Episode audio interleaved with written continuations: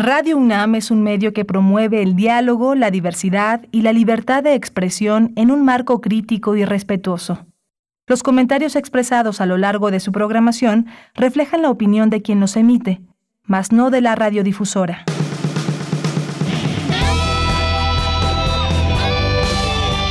Prisma RU. Relatamos al mundo.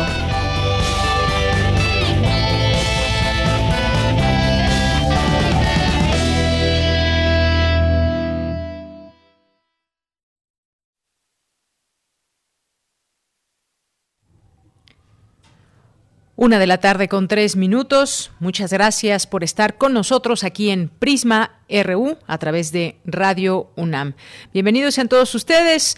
Un día después de las elecciones del 6 de junio, ayer domingo, donde fue una elección histórica, histórica también por el, el número de personas que acudieron a votar. El abstencionismo, si bien no se venció como nos gustaría en general a los ciudadanos que somos parte de esta jornada democrática en donde los ciudadanos ejercemos nuestro, nuestro voto, sí fue un poco más alta que en otras ocasiones, sobre todo eh, para hacer unas elecciones intermedias. Y comienzan los resultados eh, ya definiendo, definiendo a los ganadores en esta contienda. El Congreso Federal, cómo va quedando los estados también, algunos muy reñidos, al igual que aquí en la, en la Ciudad de México. Hoy la, la rayuela de la jornada dice lo siguiente, no sé si ustedes estén de acuerdo, pero dice, ganó no pocas gubernaturas, mantuvo mayoría simple en el Congreso y se estrelló en la Ciudad de México toca reflexionar serenamente. Y esto con respecto a lo que ganó el partido en el poder, Morena, y lo que se esperaba o no de esta contienda, como sabemos, pues prácticamente este voto que en el Congreso se dividió entre esta fuerza política y las otras que también han alcanzado otros escaños. ¿Quiénes fueron los ganadores? ¿Quiénes los perdedores? Hay un momento también, así como estuvimos en esta veda electoral en reflexión, pues vendrá Esperemos quién sabe si eso suceda, una reflexión por parte de los partidos políticos, sus líderes, eh, las personas que los conforman y pues entender también, leer estos votos que han emitido los ciudadanos. Las realidades, claro, son distintas en los estados de la República, en cada uno de los estados, en cada uno de los municipios. Las realidades son distintas. Aquí en la Ciudad de México, pues habrá que Habrá que eh, debatir y reflexionar mucho sobre lo que sucedió. Esto es un mensaje, este es un mensaje muy claro también que se da por parte de la ciudadanía.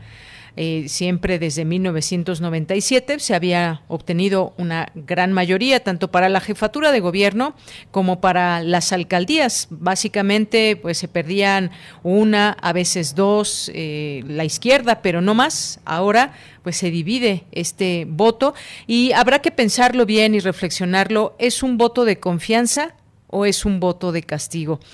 Eh, cosas que iremos hablando a lo largo de esta semana y por lo pronto pues les presento también el parte de lo que tendremos el día de hoy en el programa. Vamos a platicar de resultados y de lo que fue esta jornada con Ernesto Núñez Albarrán, periodista y analista político. Nos vamos a, enlazar a distintos estados a lo largo de la semana. Hoy toca a Chihuahua con el periodista Francisco Ortiz. Vamos a tener también una entrevista con el doctor Rubén Ruiz Guerra, director del CIALC, para hablar de las elecciones en Perú, que también hubo ahí ya hay resultados y será muy interesante también conocer este análisis por parte del doctor. Hoy es lunes, lunes de Cartografía RU, de actividades de la sala Julián Carrillo, así que quédese con nosotros, sobre todo, pues vamos a iniciar en, este día, en nuestra primera hora, con todo este tema de las elecciones. Saludo ya en cabina a mis compañeros Socorro Montes en los controles técnicos, Rodrigo Aguilar en la producción, Denis Licea en la asistencia de producción y aquí les saluda Deyanira Morán con mucho mucho gusto, con mucho entusiasmo de estar siempre aquí con ustedes de lunes a viernes de 1 a 3 de la tarde informándoles lo más relevante hasta el momento y hoy pues dedicaremos esta esta primera parte del programa para hablar de los resultados de las elecciones. Así que, pues quédese con nosotros, arroba Prisma RU en Twitter, es nuestra, nuestra red social de Twitter, y eh, Prisma RU, nuestra, nuestro Facebook. Así que escríbanos por ahí, háganos llegar sus comentarios, y desde aquí, relatamos al mundo. Relatamos al mundo. Relatamos al mundo. Hoy 7 de junio, la UNAM forma cuadros especializados para prevenir y atender víctimas de trata de personas. En acto virtual, el rector Enrique Graue devela el mural Eneo Vocación por la Vida del artista Alfredo Nieto Martínez, con el que se reconoce a la enfermería del país. Impartirá la Facultad de Química en todas sus carreras asignatura obligatoria sobre género en los temas nacionales, hoy el presidente Andrés Manuel López Obrador calificó la jornada electoral de ayer como limpia, libre e histórica y señaló que garantiza el presupuesto para los programas sociales, en especial para los más pobres. Dijo, no votaron por un partido, sino por un proyecto. Al prever que Morena y sus aliados alcancen hasta 280 diputados en la siguiente legislatura, el presidente López Obrador dijo que el movimiento de transformación tiene garantizada la mayoría simple para aprobar el presupuesto de egresos de la federación. El programa de resultados electorales preliminares de la elección algo a gobernador de Chihuahua confirman la victoria hasta el momento de la panista María Eugenia Campos Galván sobre el candidato de Morena, Juan Carlos Loera de la Rosa. Interesantes los resultados, les vamos a ir comentando a lo largo del programa en los distintos estados. También en el caso de Nuevo León, Samuel García aventaja la elección para gobernador en este estado, de acuerdo con el conteo rápido efectuado por el Instituto Nacional Electoral. El caso de Guerrero, también otro caso bastante polémico. Evelyn Salgado Pineda, candidata a la gubernatura de Guerrero por Morena, se perfila ganar la elección en la entidad de acuerdo con el conteo rápido que difunde el INE y de participación ciudadana del estado de Guerrero. En los temas internacionales, la Organización Mundial de la Salud pidió el lunes a los fabricantes de vacunas contra COVID-19 poner a disposición el del dispositivo internacional COVAX la mitad de su producción de dosis de este año.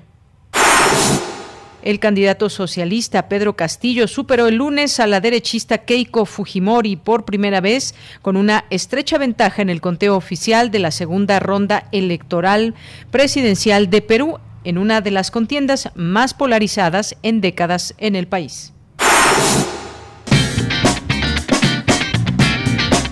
Hoy en la UNAM, ¿qué hacer y a dónde ir? La Universidad Nacional Autónoma de México, a través de la Coordinación de Difusión Cultural y la Dirección de Danza, abre la convocatoria Cuerpos Migrantes, Creación, Reflexión e Investigación, que tiene como eje temático la reflexión del cuerpo migrante. Las categorías son decolonización y resiliencia. Esta convocatoria se encuentra abierta del 3 de mayo al 30 de junio y podrás consultarla en www.danza.unam.mx. El taller coreográfico de la UNAM pone a tu disposición el material audiovisual Mejorando tu alineación para ballet, con la participación especial del bailarín Ricardo Herrera, quien nos demostrará algunos consejos para llevar a cabo en nuestra casa y alcanzar una alineación equilibrada. Este y otros tutoriales los podrás encontrar en el canal de YouTube del taller coreográfico de la UNAM. Si te perdiste la videoconferencia magistral, la experiencia sexogenérica desde la no ficción, que forma parte de las actividades conmemorativas por el mes del orgullo gay, la podrás encontrar en el canal de YouTube del Museo Universitario del Chopo. Disfruta de toda la agenda cultural de este recinto universitario y recuerda, no bajemos la guardia frente a la COVID-19. Lávate las manos constantemente con agua y jabón durante 20 segundos.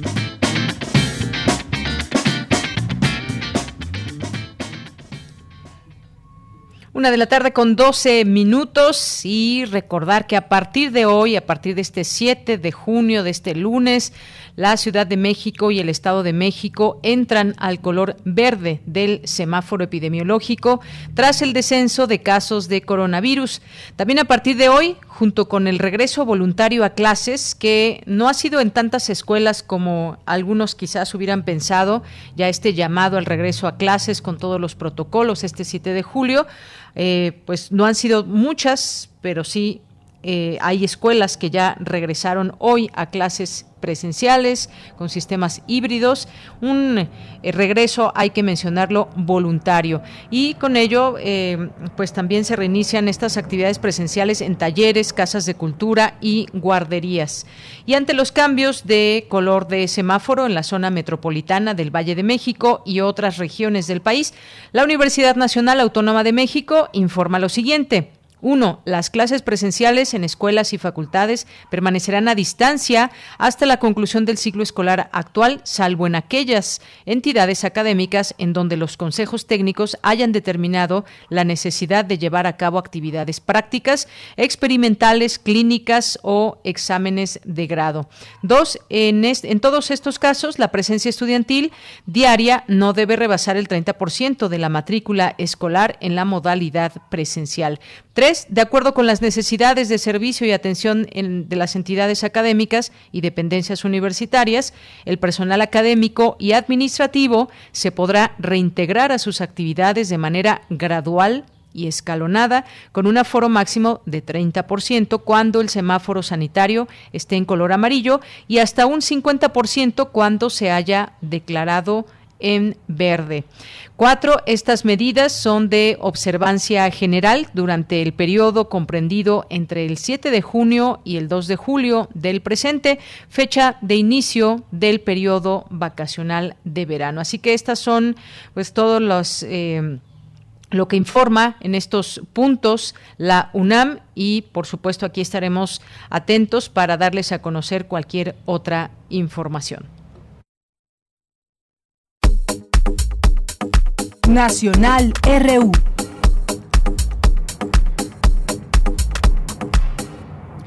Bien, hoy iniciamos con los temas nacionales porque de acuerdo con el conteo rápido dado a conocer por el INE, así quedaría conformada la Cámara de Diputados.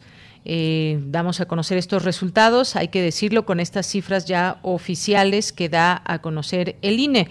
Morena tendría entre 190 y 203 curules, seguido por el PAN con entre 106 y 117, el PRI entre 63 y 75, el PRD entre 12 y 21, el Verde Ecologista entre 40 y 48, el PT entre 35 y 41 y Movimiento Ciudadano entre 20 y 27. En lo referente a las gubernaturas, en las gubernaturas, Morena y sus aliados mantiene preferencia hasta el momento en nueve estados: Guerrero, Sinaloa, Baja California, Baja California Sur, Colima, Zacatecas, Nayarit y Tlaxcala, eh, Sonora, a la oposición en tres, que son Nuevo León, Chihuahua y Querétaro, mientras en San Luis Potosí, Michoacán y Campeche, los resultados son muy cerrados hasta el momento.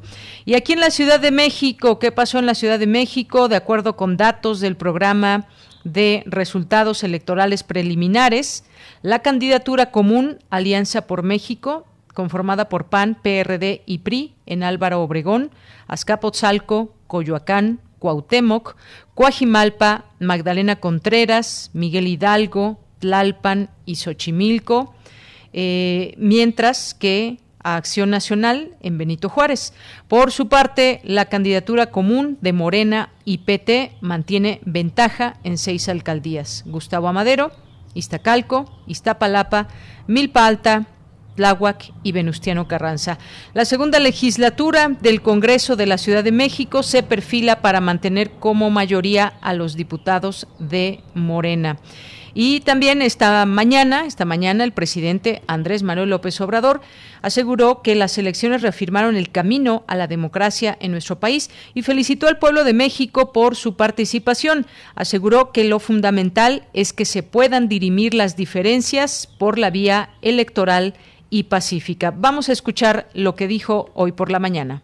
Lo más importante es que se llevaron a cabo las elecciones, el pueblo se manifestó, decidió quiénes eh, deben representarlo tanto en elecciones municipales, estatales, en la Cámara de Diputados. Muy importante el resultado también, porque expresa un nivel, un grado de madurez política pocas veces visto, o podría decir nunca visto, porque se votó no solo por un partido, por un candidato, se votó por un proyecto, en un sentido o en otro. Se votó por dos proyectos distintos y contrapuestos, sobre todo en la elección federal. Yo agradezco mucho porque como resultado de esta elección los eh, partidos que simpatizan con el proyecto de transformación que está en marcha van a tener mayoría en la Cámara de Diputados. ¿Y esto qué significa?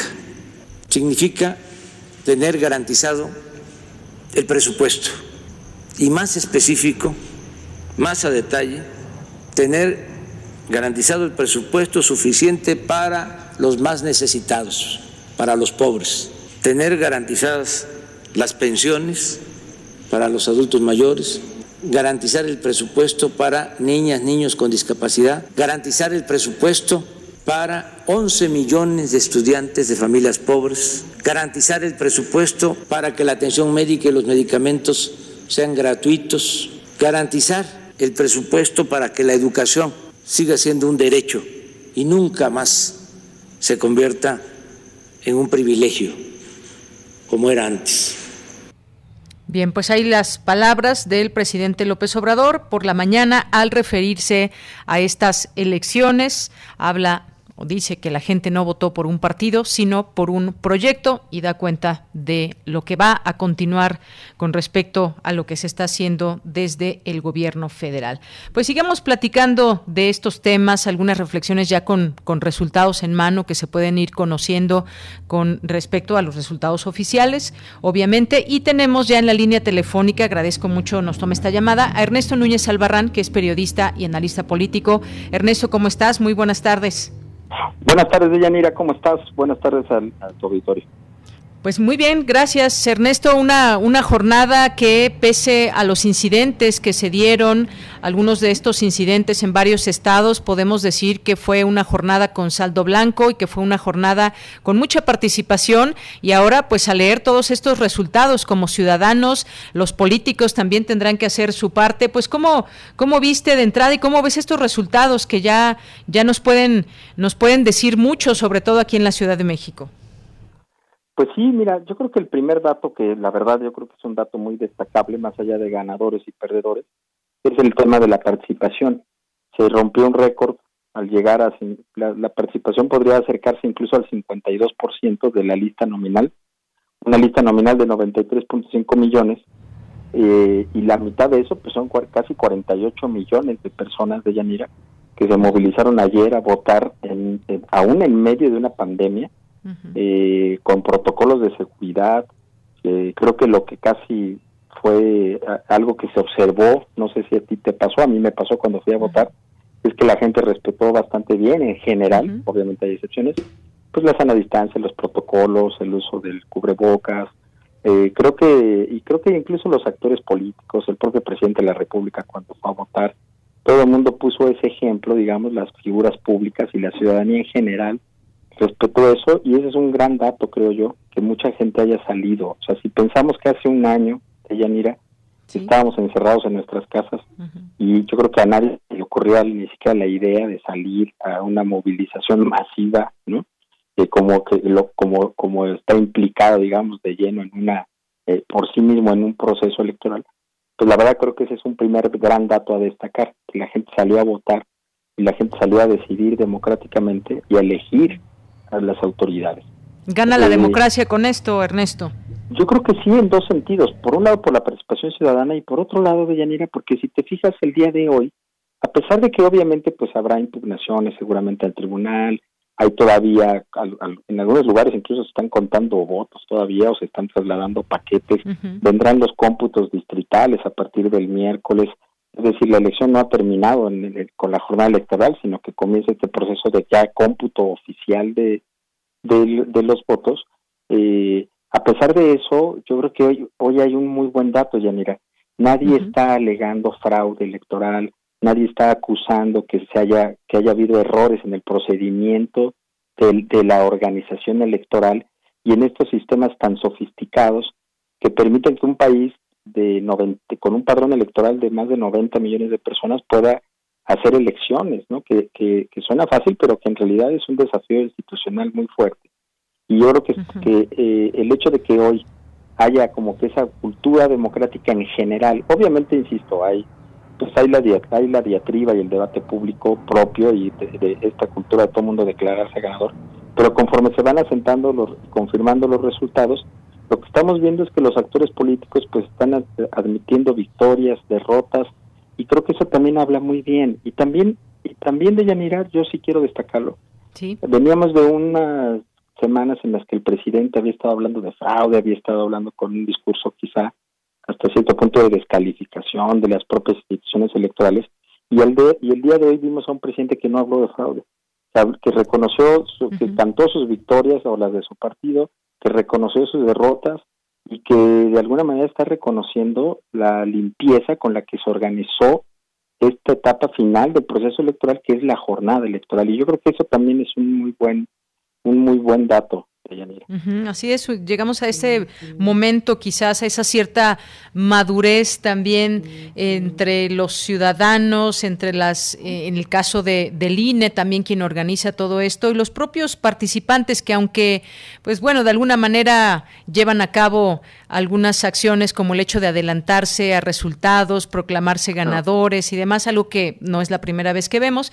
Y Ernesto, pues yo pasaría poco a poco, vamos a, ir eh, analizar un poco qué pasó aquí en la Ciudad de México, qué pasa en los estados y qué pasa en el Congreso. Si te parece bien, pues empezamos por la ciudad, que incluso pues ya hay este mapa que define a la Ciudad de México, donde un, un lado queda de color azul y un lado queda de color guinda, de, de, morena, pero pues ha sido una, un resultado que hay que, hay que leerlo y hay que reflexionarlo, sobre todo porque pues nunca se había visto este resultado para la izquierda. Y digo la izquierda porque antes se votaba por el PRD, ahora por Morena. Digo, el PRD me parece que no, no figura mucho en la Ciudad de México, pero sí el PAN, por ejemplo, con estas alianzas también que hicieron con el PRI o con el propio PRD. Eh, ¿Es un descalabro para la Ciudad de México cómo lo, cómo lo ves? ¿Cómo lo pues Mira, yo creo que, a ver, sí es la, yo creo que es la gran sorpresa de la jornada de ayer, ¿no? Muchas gubernaturas venían muy cantadas en las encuestas previas a, la, a la elección, pero lo de la Ciudad de México pues, sí fue como la gran sorpresa, nadie, nadie había pronosticado que Morena tuviera un descalabro de este tamaño, sobre todo porque la administración de Claudia Sheinbaum no se veía mal calificada, ¿no? Había el tema de la vacunación, que la había tenido creo que en buenos niveles de popularidad, aunque quizás sí pudo haber pesado pues el tema de la inseguridad, que en la Ciudad de México está bastante fuera de control, eh, quizá el tema de la línea 12, ¿no? Ahí en Tláhuac, que también pudo haber provocado un vuelco del electorado, curiosamente no en Tláhuac, pero sí en la imagen del gobierno en la ciudad en otras delegaciones. Eh, y pues la, la eficacia de una estrategia electoral de partidos que decidieron jugar juntos y que nunca se habían jugado juntos. Y, y, y sí, es muy, a mí también me llamó mucho la atención cuando ya vi el mapa pintado. Eh, divididos, por izquierdo y derecho. Exacto, hay por ahí memes, ¿no? Que ya hablan de la CDMX, del, del este y del oeste, no sé qué. Pero bueno, la verdad es que sí es muy curioso ver cómo se partió todo el oriente morena, ¿no? Gustavo Madero, Iztapalapa, Iztacalco, Venustiano Carranza, Tláhuac, incluso Milpalta. Oye, Tláhuac, que eh, ganó Morena pues sí llaman la atención después de lo que pasó ahí. Por eso te digo que parece ser que el costo político del, metro no se no, lo tuvo en Tláhuac, pero yo creo que sí en otras delegaciones donde hay mucho debate público y donde hay eh, pues, eh, donde hay digamos otro eh, muchas clases medias digamos, ¿no? Pero yo creo que lo que nos dice ese mapa pintado de esa manera tan clara de Yanira también es que eh, la clase media, no o la clase media y la clase media alta, digamos las delegaciones donde hay mayor ingreso, no decidieron apoyar a Morena. Y quizá ahí puede haber una, lectura que se me ocurre, es que pueda estar pagando un costo una administración que ha decidido gobernar eh, solamente pues, gobernar para los pobres y ver por los pobres y tal, pero con un discurso muy abierto en contra de cierta clase media alta, este asunto de los fifís y tal, me parece que puede haber ahí una explicación de un rechazo de las colonias, de las delegaciones donde hay mayores ingresos, de, con un rechazo muy claro electoral a Morena.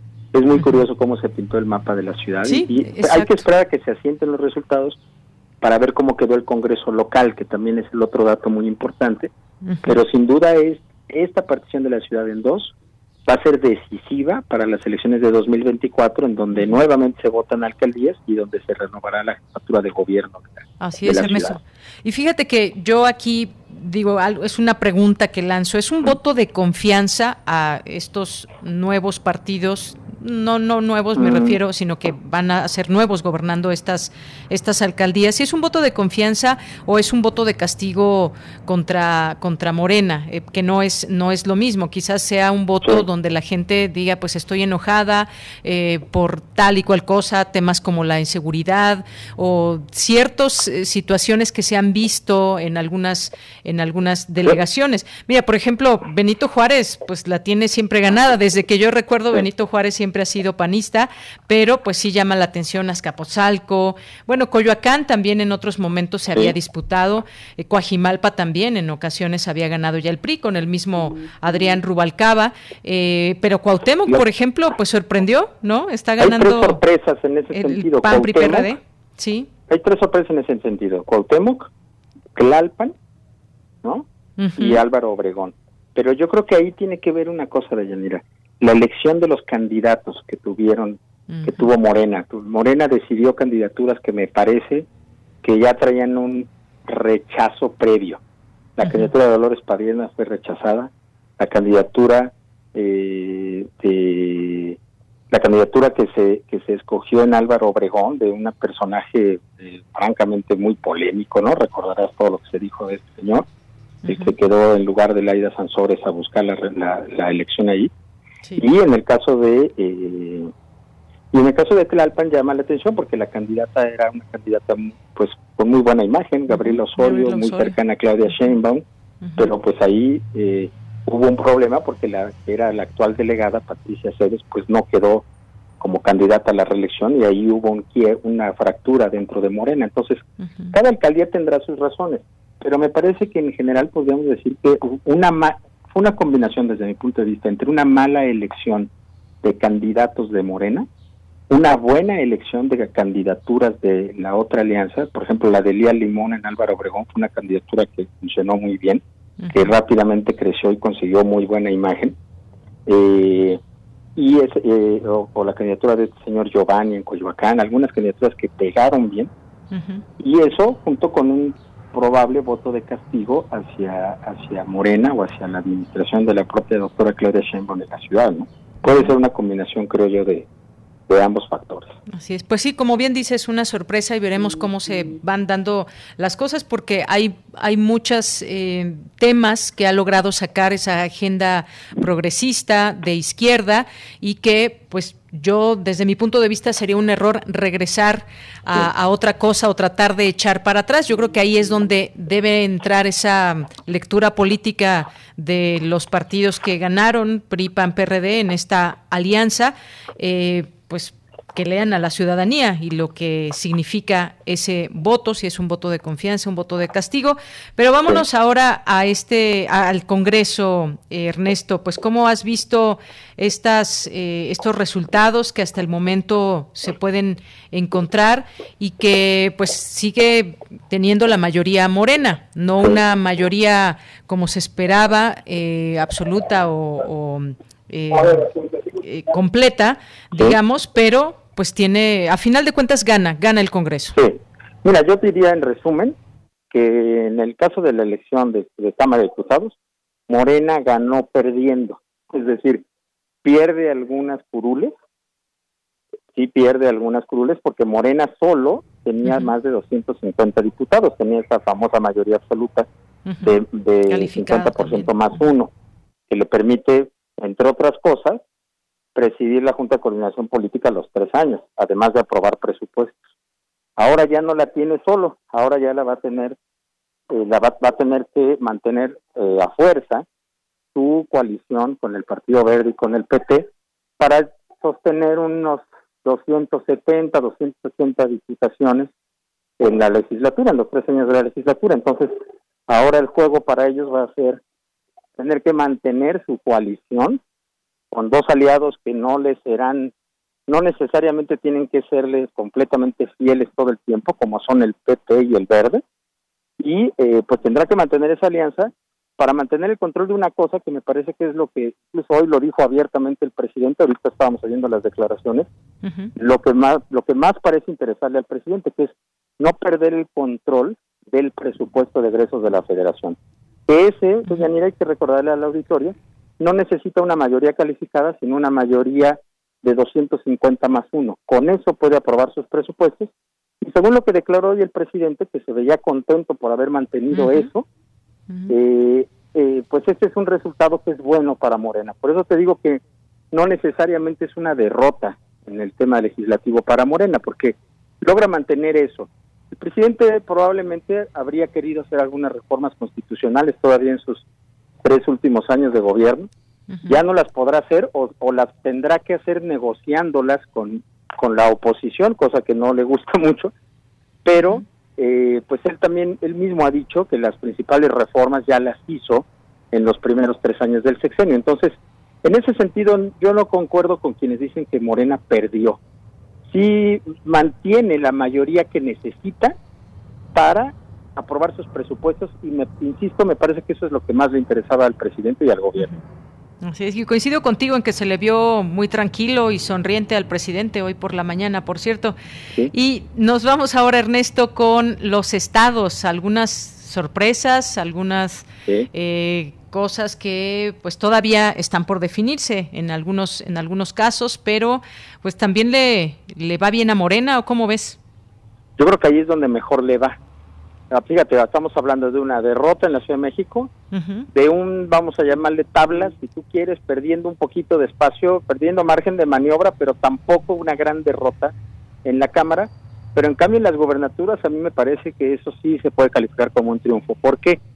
Según los eh, conteos rápidos, que es la, en este momento es la fuente más confiable de información, es una estimación estadística, pero muy confiable, con una muestra muy confiable según los conteos rápidos, pues Morena está ganando, Morena y sus aliados están ganando de manera clarísima nueve estados.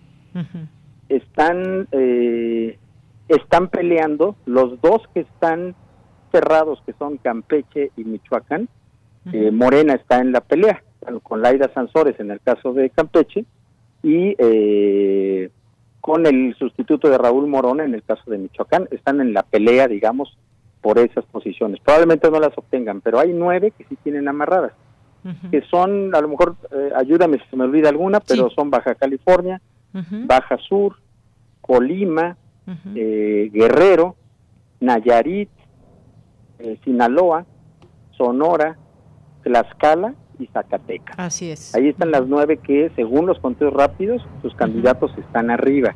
y luego hay dos hay, hay dos que gana el PAN ya de manera clara, que es Querétaro y Chihuahua, y una que gana MC, también ya parece que de manera clara, que es Nuevo León, que para algunos era la joya de la corona, tanto por su poderío y potencia económica como por su número de electores. Pues ese estado se lo lleva se lo lleva Movimiento Ciudadano con este candidato también polémico que es Samuel García. Pero pues Morena se lleva nueve de las quince y luego hay un estado final que dejé a propósito al final, que es San Luis Potosí, donde todo parece indicar que va a ganar este señor Ricardo Gallardo, postulado por una coalición verde PT, que fíjate qué curioso de sí, Esa coalición verde PT sin Morena se llama Juntos Haremos Historia en San Luis Potosí. Eh, y Mario Delgado ha declarado que Ricardo Gallardo es aliado de la Cuarta Transformación. Entonces, ese estado podría ser como considerando que el verde es el partido aliado de la 4T en la Cámara, pues ese podríamos llamarle un décimo estado afín, con una gobernatura afín a la 4T. Los 10 estados de Yanira, más, lo, más otros Más lo que, se defina. Pues Morena estará gobernando la mitad del país de cara al 2024 y me parece que ese sí es un posicionamiento territorial muy importante. Obviamente Morena, el presidente hubieran querido más, pero me parece que eh, para las condiciones en las que estamos, eh, tanto económicas como en la pandemia, como de seguridad, no me parece a mí que el gobierno haya recibido un voto castigo. Yo incluso creo que sorprende que, eh, sigan teniendo un alto nivel de confianza ciudadana, por lo menos expresado en, en las urnas el día de ayer. Exactamente. Pues Ernesto, se nos acaba el tiempo. Una última reflexión en torno a esto, porque como bien dices, eh, creo que los números son los que hablan, los números son votantes, los votantes pues son personas que expresaron algo en las urnas. Nos queda esto de que lo leerán. Realmente los, los políticos, como bien dices, no le fue mal, no le fue para nada mal a Morena, esto de cara también ya enfilándonos hacia, hacia 2024, pero también esa oposición que se hizo mm, entre PAN, PRI, PRD, por ejemplo, esta alianza México Basi por México y demás, que también tendrán que reflexionar porque no, no resultó exactamente como pensaban. Incluso hoy cambiaron una conferencia de prensa para hasta, el día de mañana. No sé si no les resultaron quizás los números como se pensaba, pero nos quedan muchas reflexiones. Eso me parece sin duda, Ernesto. Pues mira, esa coalición yo creo que tiene pendiente hacer su balance, ¿no? El, PRD sostiene el registro muy apenas, con un 3% muy apretado. Ese es un pésimo resultado para el PRD. Además pierde diputaciones respecto a las que había ganado en 2018. El PAN sí gana, el PAN gana tanto en porcentaje de votación, porque alcanza casi un 20%, como en número de curules, traía como 70 y ahora traerá más de 100. El PAN definitivamente gana en la Cámara, aunque en términos de gobiernos estatales pierde Nayarit, pues San Luis Potosí parece que también, que es un estado donde el candidato era panista y parecía que iba a ganar, finalmente lo pierde. Conserva Chihuahua y conserva Querétaro, pero pierde Baja California Sur, que era un estado que gobernaba. Entonces, digamos que el PAN queda tablas, vamos a decir así, pero el PRI de Yanira sufrió una gran derrota.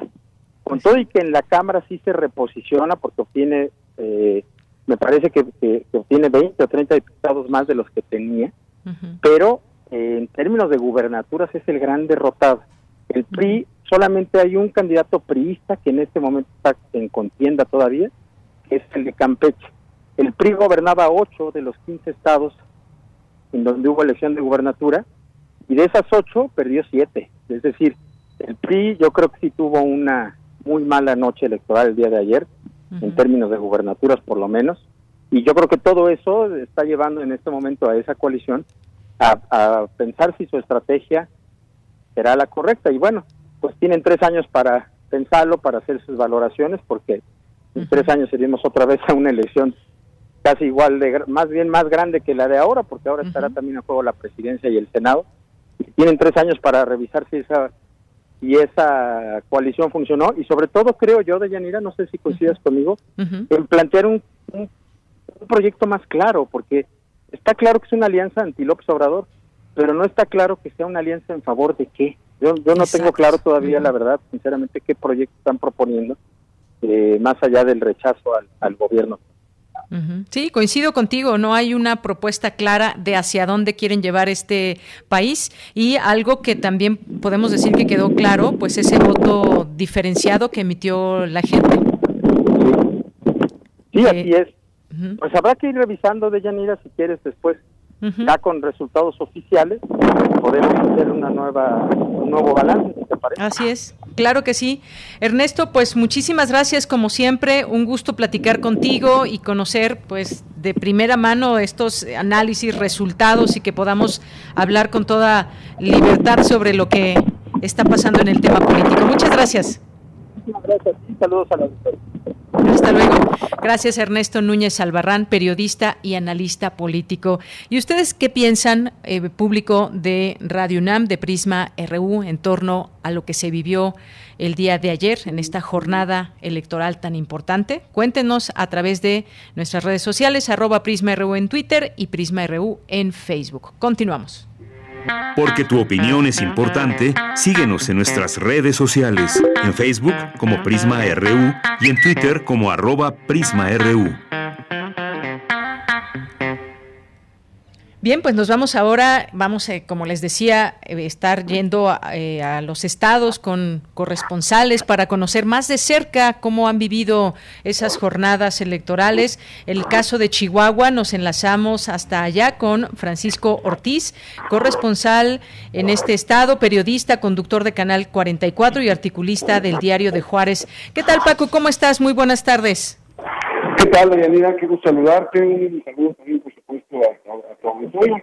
A Pues cuéntanos en Chihuahua cómo se vivió esta jornada y también pues ya hay resultados en este sentido que le dan una clara ventaja al PAN.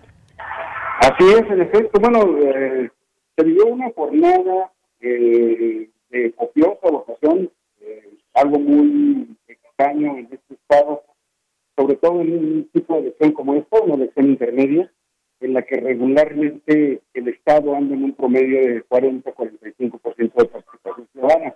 En este momento se reporta ya casi el 50% de participación ciudadana en la jornada de ayer, pero un dato curioso de Yanina es que esa participación se refleja solamente en los cargos de elección local, a gobernador, a diputaciones locales, a ayuntamientos, pero en las elecciones a diputados federales del de, estado de Chihuahua, la participación ciudadana llegó al 54%. Es un dato que me llama la atención, Deyanira, porque significa que un alto número de personas fueron, acudieron a la casilla a votar y solamente votaron por diputados federales. O bien, las personas que andaban en tránsito y que no podían votar por autoridades locales lo hicieron en las diputaciones federales. Pero llama la atención eso. Ya los resultados, bueno, efectivamente, el Estado ya es una clara ventaja de María Eugenia Campos Galván, la candidata del PAN, una mujer que tiene tres procesos penales en su contra, una vinculación a proceso emitida por un juez de control y otra vinculación pendiente por otro de los asuntos penales, que bueno, ya se verá en el transcurso de los siguientes días de qué manera se resuelve porque ahí sin duda los jueces tendrán que hacer una valoración de esta situación y se tendrá que resolver de alguna forma. Pero la ventaja de Maru Campos en Chihuahua es clara, alrededor de 12, 13 puntos porcentuales en este momento arroja el PREP. Y en el balance de las diputaciones federales, de, las nueve, de los nueve distritos federales que hay en este estado, eh, seis los gana la coalición del PAN y tres los gana Morena. Curiosamente, los tres distritos federales gana Morena los gana el Ciudad Juárez, en donde, por cierto, también el candidato de Morena, Cruz Pérez Cuellar, senador con licencia, bueno, no con licencia, él, está en activo, eh, ganó la elección a la presidencia municipal también por un margen muy amplio, de modo que la fronteriza Ciudad Juárez se convierte de esta forma en un bastión importante de Morena en Chihuahua. Y por otro lado, en cuanto a las diputaciones eh, locales, de los 22 eh, de los 22 curules de mayoría relativa que, que se conoce eh, Morena ganó 8 y 12 el PAN o su coalición y solamente dos el PRI.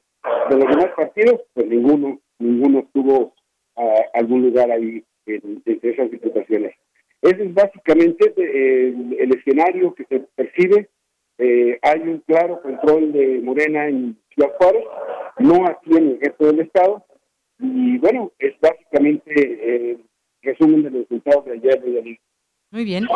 Bueno, pues eh, Paco, muchas gracias por este reporte y queda pendiente también saber qué va a pasar con estas investigaciones que se siguen a la candidata hasta el momento ganadora con estos eh, con estos votos que ya se han contabilizado, María Eugenia Campos. Vamos a ver si esto, pues en algún momento no llega a afectar. Hay, son procesos que están abiertos y pues ya nos informarás cualquier situación. Por lo pronto, Paco, muchas gracias. Al contrario, Dayanira, sí, gracias, un saludo. Un saludo y un abrazo. Francisco Ortiz, corresponsal allá en Chihuahua, periodista, conductor de Canal 44 y articulista del Diario de Juárez. Y hay otros casos también, como el de Baja California, que sí va ganando Morena hasta el momento, pero seguido de Jorge Hanron con el partido Encuentro Solidario, 31%, y pues casos donde más allá de todo se vota por el candidato más que por el partido, pero este partido eh, encabezó a Jorge Janrón como su candidato allá en Baja California. Y bueno, pues alrededor del 52% de, de personas que pudieron votar. Eh, fue el número, el 52% de personas votaron en esta elección de 2021 y representa la elección intermedia con mayor votación que ha tenido nuestro país en este siglo. Da a conocer hace unos momentos el consejero presidente del INE, Lorenzo Córdoba. 52% de personas son las que salieron a votar en esta jornada electoral. Porque tu opinión es importante, síguenos en nuestras redes sociales, en Facebook como Prisma RU y en Twitter como arroba PrismaRU.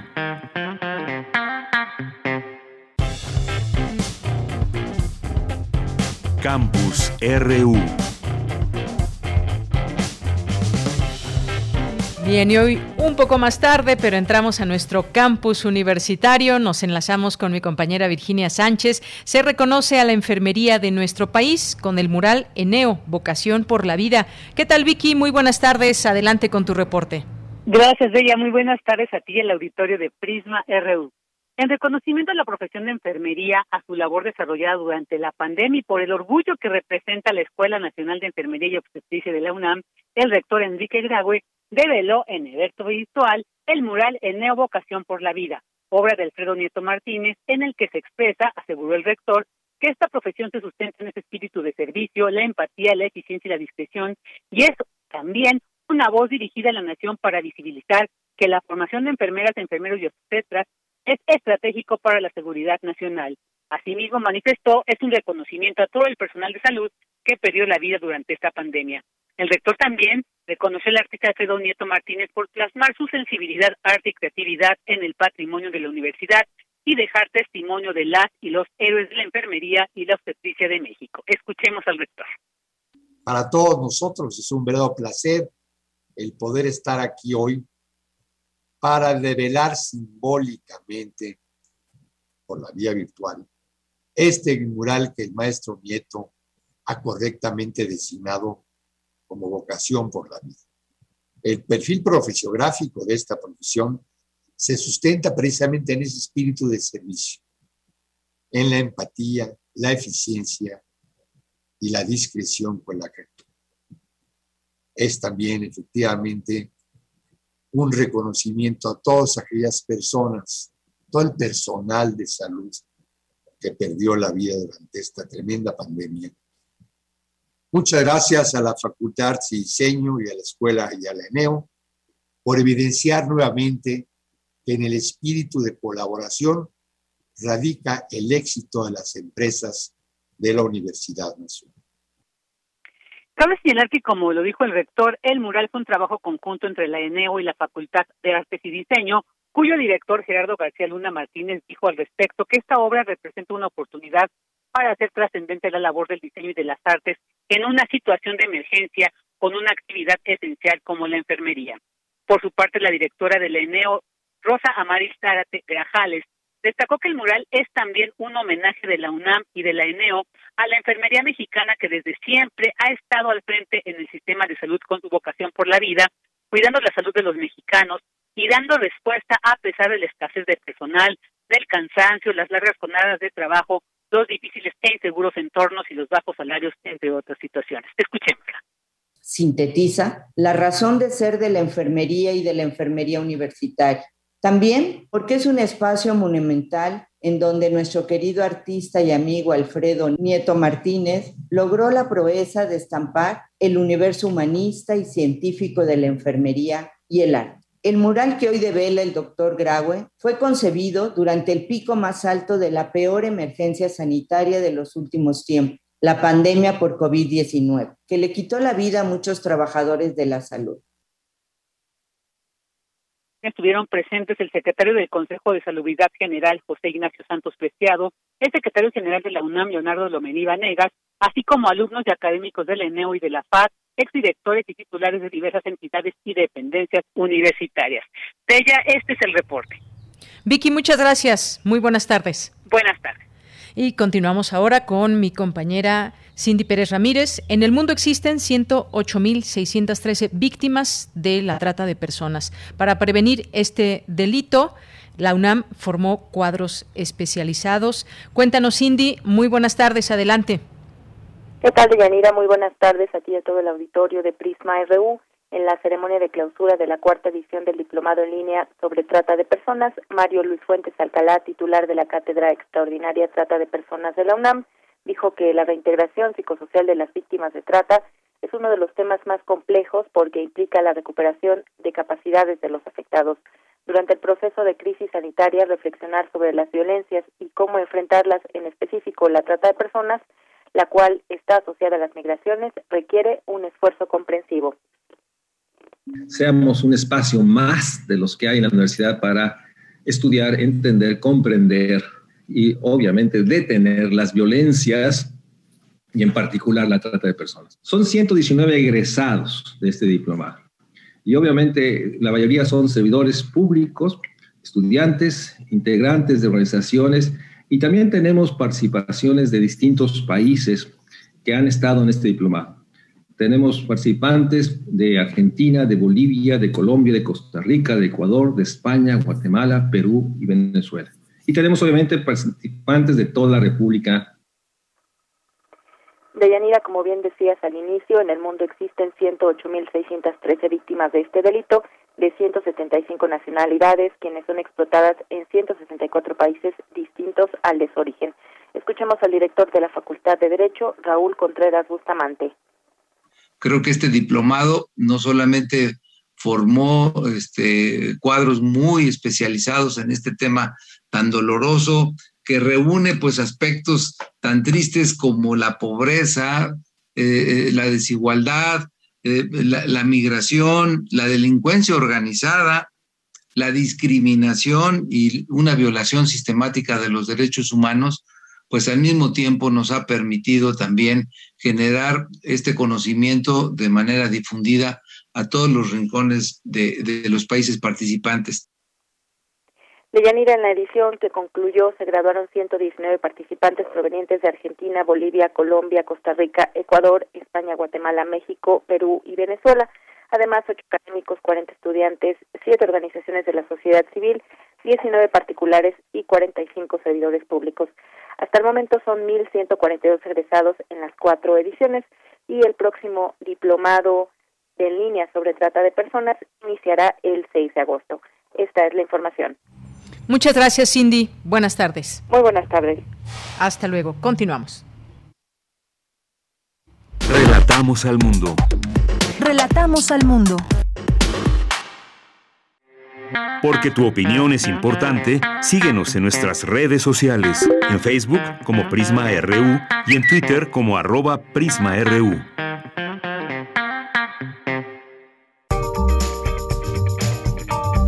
Sala Julián Carrillo presenta.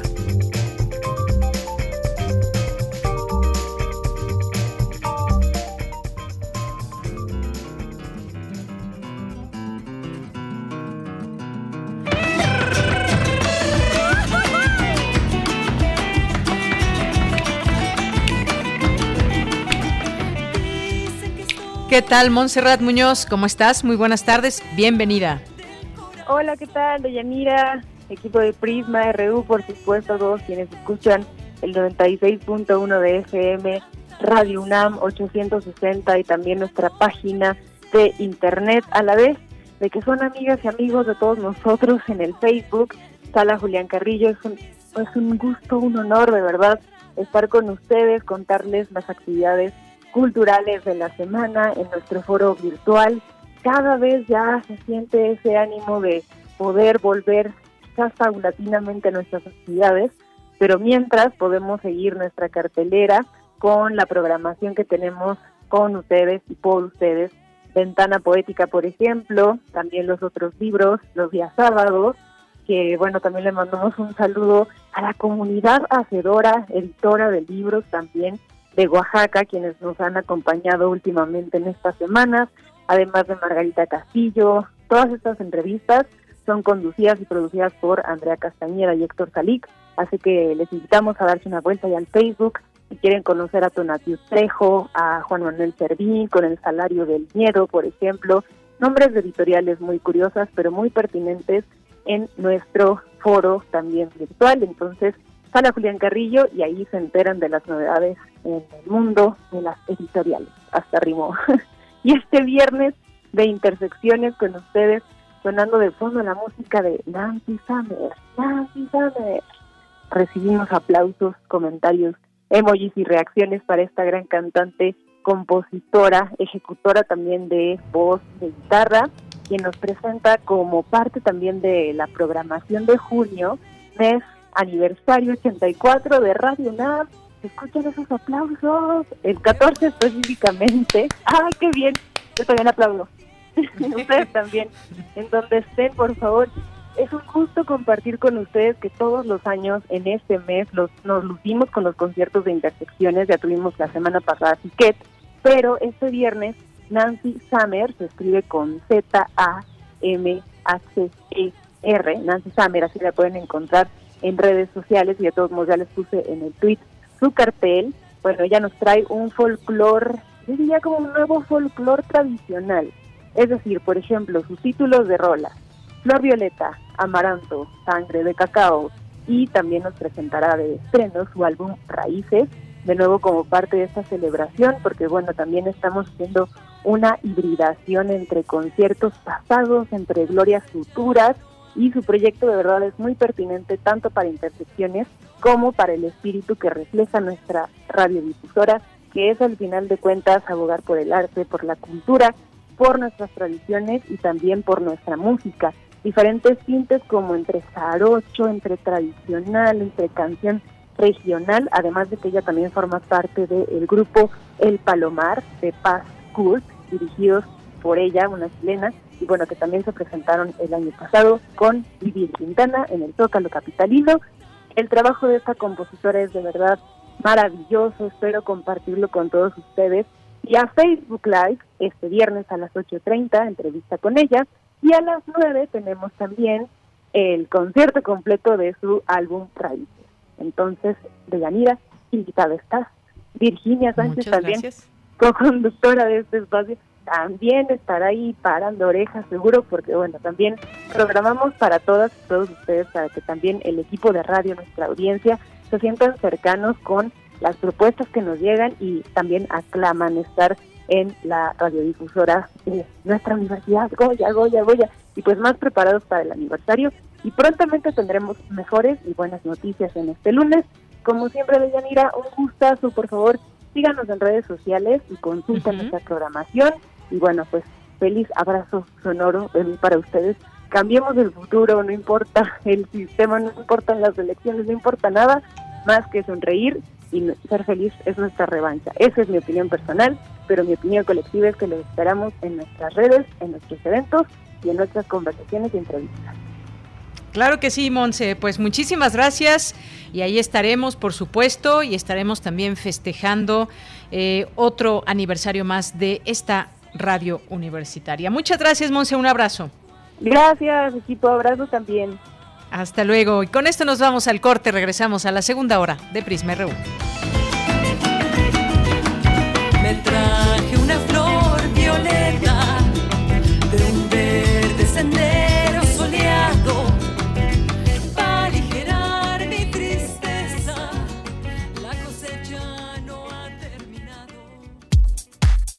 Prisma RU. Relatamos al mundo.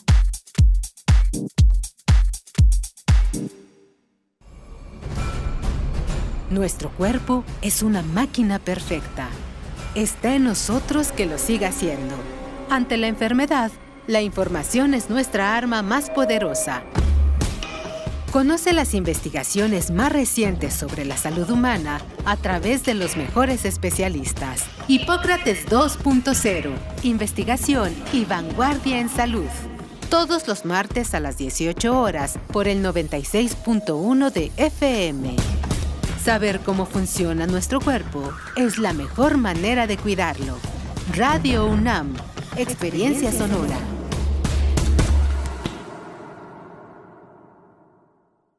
La cuarta transformación se siente en todo México, en cada hogar en cada sonrisa, en la semilla que toca nuestra tierra, en la mirada de los más sabios. La transformación se siente en nuestra historia y en el futuro construyéndose con más oportunidades. Se siente en cada calle, en cada sueño alcanzado y en el combate a la corrupción. La cuarta transformación se vive y se puede ver. Morena, la esperanza de México. Las estaciones de búsqueda, rescate y vigilancia marítima trabajan todos los días del año. Cuentan con una flota moderna, tecnología de punta y personal especializado. Que vigila los mares y costas del país. Con honor, deber, lealtad y patriotismo, dan todo por la vida. En caso de peligro, llama al 800 Marina 1. Una armada que nació para servir a México. Secretaría de Marina. Gobierno de México.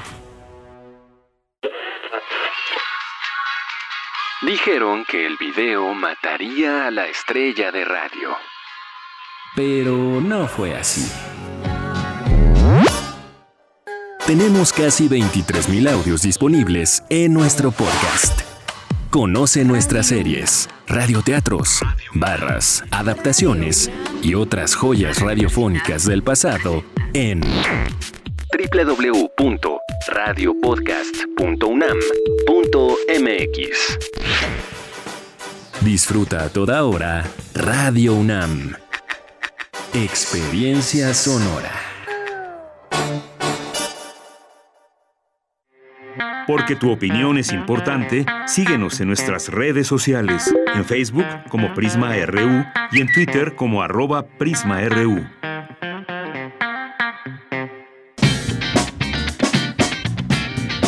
Mañana en la UNAM, ¿qué hacer y a dónde ir?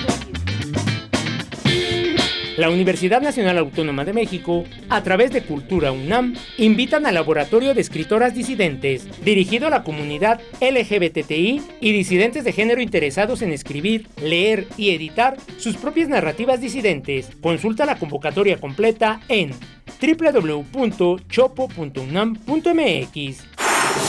La Coordinación de Difusión Cultural de la UNAM, a través de la Dirección General de Música, de Danza y Teatro, así como la Cátedra Extraordinaria Gloria Contreras en Estudios de la Danza, abren la convocatoria La necesidad de una reconstrucción, ensayos para imaginar un futuro posible para las artes escénicas mexicanas, que busca crear una oportunidad para transformar la realidad que habita este gremio. Para mayores informes e inscripciones, consulta el sitio oficial teatrounam.com.mx diagonal teatro teatro Recuerda que si fuiste paciente COVID-19, puedes recuperar la capacidad pulmonar y fortalecer tu aparato respiratorio. TV UNAM y Respira México han preparado una serie de cápsulas con ejercicios de rehabilitación física que te ayudarán a restablecer tu aparato respiratorio. Este material se encuentra disponible en el canal de YouTube de TV UNAM, donde encontrarás además parte de sus producciones originales. Disfruta de la programación del canal cultural de los universitarios y recuerda, a pesar de encontrarnos ya en semáforo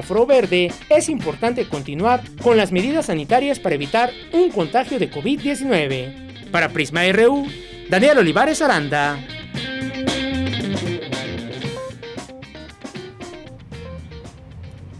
Bien, continuamos y serán 84 años que cumple Radio UNAM el próximo lunes 14 de junio. Pues acompáñenos, por supuesto, en estas transmisiones y siempre su escucha es nuestra una gran oportunidad también para todos los que elaboramos, el saber qué opinan, qué es lo que les gusta escuchar y sobre todo pues su participación en los distintos programas. Aquí agradecemos por supuesto mucho la participación de todos ustedes eh, aquí en Prisma RU a través de nuestras redes sociales, que es la manera en que nos comunicamos con ustedes a raíz de esta, de esta pandemia, antes también por teléfono, o también lo pueden hacer, por supuesto, tenemos, tenemos un, un correo electrónico prisma.radionam.gmail.com, también ahí nos pueden hacer llegar sus comentarios. Así que muchas gracias por estar aquí con nosotros. Y tenemos, tenemos algunos saludos, por supuesto, eh, de ustedes, Zacarías, Miguel, Olivio, Olivia, perdón, Olivia Rabadán, eh, también está Jorge Fra, muchas gracias. Nos dice Zacarías. Yanira, buenas tardes. En mi humilde opinión, el resultado fue bueno. Ya sé que no se va y pone entre comillas, comer la constitución como si fueran tlayudas y no ganaron los pillos. Y nos pone aquí como algunos, como en Cuauhtémoc o Miguel Hidalgo. Muchas gracias por tu comentario. Eh, gracias a Alfonso Dalba Arcos, gracias a Mario Navarrete, que nos manda aquí un video. Muchísimas gracias. Ahí está en Tlalpan, en la zona de Tlalpan. Muchas gracias. Carmen Valencia, también Andrés Mar, César Soto, José Luis Sánchez nos dice, buena posvotación y a todo el equipo saludos de Prisma RU. Ganó la democracia fuera de la Ciudad de México, bravo por ellos, se mantuvieron, mantuvieron libre de discurso de la derecha. Aquí una parte de votantes creo que regresaron con su síndrome de Estocolmo, favorecieron a gran corruptor PRIAN, votantes más educados, se pregunta. Gracias por sus participaciones de todos y lo que opinen. Gracias, José Luis. Mayre Elizondo nos dice, excelente análisis, en algún momento se podría tratar el desempeño el desempeño y posibilidad de Mario, responsabilidad de Mario Delgado. Con Ernesto Núñez, por favor, ya lo estoy siguiendo. Gracias, Mayra. Pues sí, es importante tener esos análisis fuera de toda fuera de toda pasión, aunque es parte de la pasión política también de los ciudadanos que sobre todo pues emitieron su voto con, con, con confianza, con la posibilidad de decir este es mi mensaje a través de las urnas y pues ahora nos tocará insistir y no quitar el dedo del renglón cual sea que haya sido nuestra votación para exigirles y hacer ese acompañamiento como ciudadanos a los distintos candidatos ganadores. Gracias, Mayra.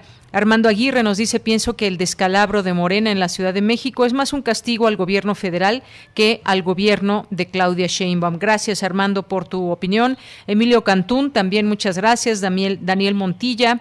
Eh, Rosario Durán también nos dice, la gente ignora el poder que tiene. Nos manda aquí una, una, caricatura que lo expresa de esta manera. Gracias. Vic también aquí presente. Otto Cázares que ya nos adelanta su cartografía. 146 años de El Mago, Thomas Mann.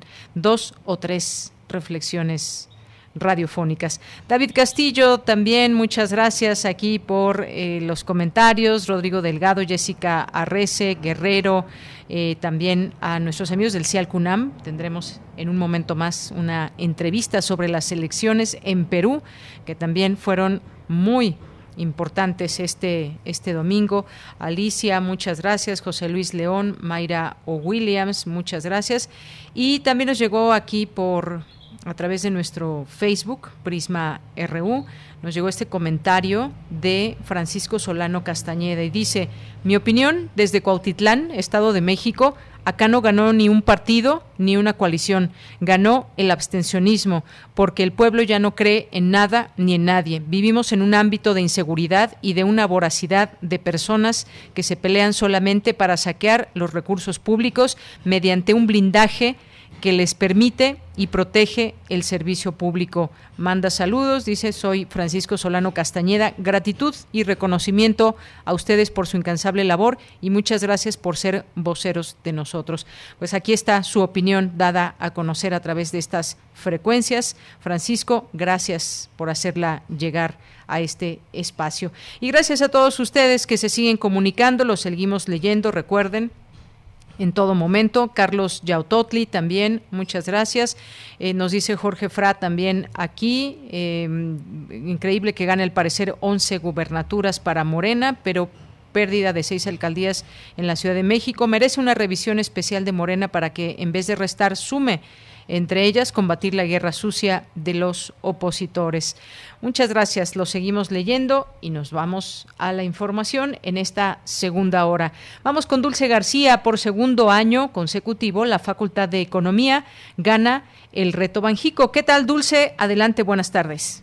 Deyanira, muy buenas tardes a ti al auditorio de Prisma RU. Un grupo de estudiantes de la Facultad de Economía de la UNAM obtuvo por segundo año consecutivo el primer lugar del reto Banjico, certamen convocado por el Banco de México con el fin de que estudiantes de licenciatura se interesen y desarrollen competencias en temas relacionados con la política monetaria. Los estudiantes de la UNAM presentaron un análisis económico completo para mantener la tasa de interés en 4% y medidas para evitar que los problemas de liquidez se transformen en dificultades de solvencia. El equipo estuvo conformado por los alumnos de octavo semestre Marcos Carranza Becerra, Laura Díaz Villamil, Luisa Camila Galás Carrillo, Daniela Palomo Mondragón y Edgar Francisco Pérez Medina, con la asesoría del profesor Luis Daniel Torres González. En el concurso, cuya edición 2021 tuvo como tema la tasa de interés como mecanismo para influir en la cantidad de dinero en la economía, se presentaron más de 200 trabajos de instituciones públicas y privadas del país. El trabajo de los universitarios consideró un análisis de la economía mexicana e internacional y tomó en cuenta variables como el crecimiento económico y la inflación. La estudiante Camila Galás Carrillo explicó que la conformación del equipo buscó desde un inicio también la paridad de género. Nuestra propuesta es, dada esa coyuntura, mantener la tasa de interés en 4% para propiciar eh, la convergencia de la inflación a la, a la meta del 3% en un contexto de recuperación económica que se escucha pero no se ve y adicionalmente complementarlo con medidas que eh, proporcionen mayor liquidez al mercado para evitar que problemas de liquidez se transformen en problemas de solvencia. Los estudiantes expresaron que intentaron varios modelos, algunos muy complejos, pues fue un trabajo de prueba y error muy arduo, pero consideraron que no se necesita un análisis tan minucioso para explicar el panorama económico del país. Cabe mencionar que los jóvenes recibieron reconocimiento y estímulo económico. Hasta aquí la información. Muy buenas tardes. Gracias, Dulce. Nos vamos ahora con Cristina Godínez. Impartirá la Facultad de Química en todas sus carreras asignatura obligatoria sobre género. Adelante, Cristina. Buenas tardes, Deyanira. Un saludo para ti y para el auditorio de Prisma RU. Por unanimidad, los consejos académicos de las áreas de las ciencias biológicas, químicas y de la salud, y de las ciencias físico-matemáticas y de las ingenierías, aprobaron la incorporación de la asignatura obligatoria a la universidad como espacio libre de violencia de género en los planes de estudio de las seis carreras que se ofrecen en la Facultad de Química, la cual se impartirá a partir de la generación 2022. El objetivo general de la nueva asignatura, la cual contará con 32 horas teóricas por semestre, es delinear los conceptos asociados a la categoría de género orientados a la construcción de una universidad libre de violencia. Entre sus objetivos específicos están explicar cómo las concepciones sobre los cuerpos de las mujeres y los hombres son determinadas por la cultura y época histórica concreta, además de mostrar cómo opera la violencia, en particular la estructural en la universidad, y cuál es su relación con el género. Asimismo, se plantea identificar la categoría de género y sus conceptos asociados mediante el estudio de las perspectivas teóricas relevantes de los siglos XX y XXI. Cómo influye la división sexual del trabajo en la desigualdad sexogenérica como forma de organización social distinguir las opciones sexuales y de identidad sexual mediante el uso de diversas fuentes de información y asociar estrategias de igualdad social y erradicación de la violencia de género. La pertinencia académica de incorporar una asignatura obligatoria de género en la Facultad de Química se dio a partir de la convicción de que es indispensable establecer programas de formación académica que incluyan a varones y mujeres para propiciar la reflexión informada el respeto a los derechos humanos y las acciones en pro de la igualdad. Asimismo, se consideró posible el logro de la igualdad a través del conocimiento e identificación de los desequilibrios sociales y los actos de invisibilización que se producen sobre mujeres y otros grupos. Tras la aprobación de la asignatura extracurricular, se acordó que la dirección de esa entidad universitaria y el personal académico especialista en estudios de género recomendarán al alumnado de cada generación entrante cursar la nueva asignatura desde su primer semestre. Deyanire, este es mi reporte. Muy buenas tardes. Gracias, Cristina. Muy buenas tardes. Nos vamos ahora con el reporte internacional de la ONU. Internacional RU. Estas son las noticias más destacadas de las Naciones Unidas con Beatriz Barral. La Organización Mundial de la Salud advierte que levantar las medidas de salud pública contra el COVID-19 demasiado rápido puede ser desastroso incluso en los países con altas tasas de vacunación. El director general de la organización aseguró que la pandemia tiene cada vez más dos velocidades. Mientras algunos siguen en una situación muy peligrosa por la falta de vacunas, los países con tasas más altas de inmunización están comenzando a hablar de acabar con las restricciones. El doctor Tedros dijo que deben levantarse con cuidado y ajustarse según la circulación del virus y la capacidad de respuesta. Con la mayor transmisión de variantes de preocupación por todo el mundo, incluyendo la Delta, levantar las restricciones demasiado rápido podría ser desastroso para aquellos que no están vacunados.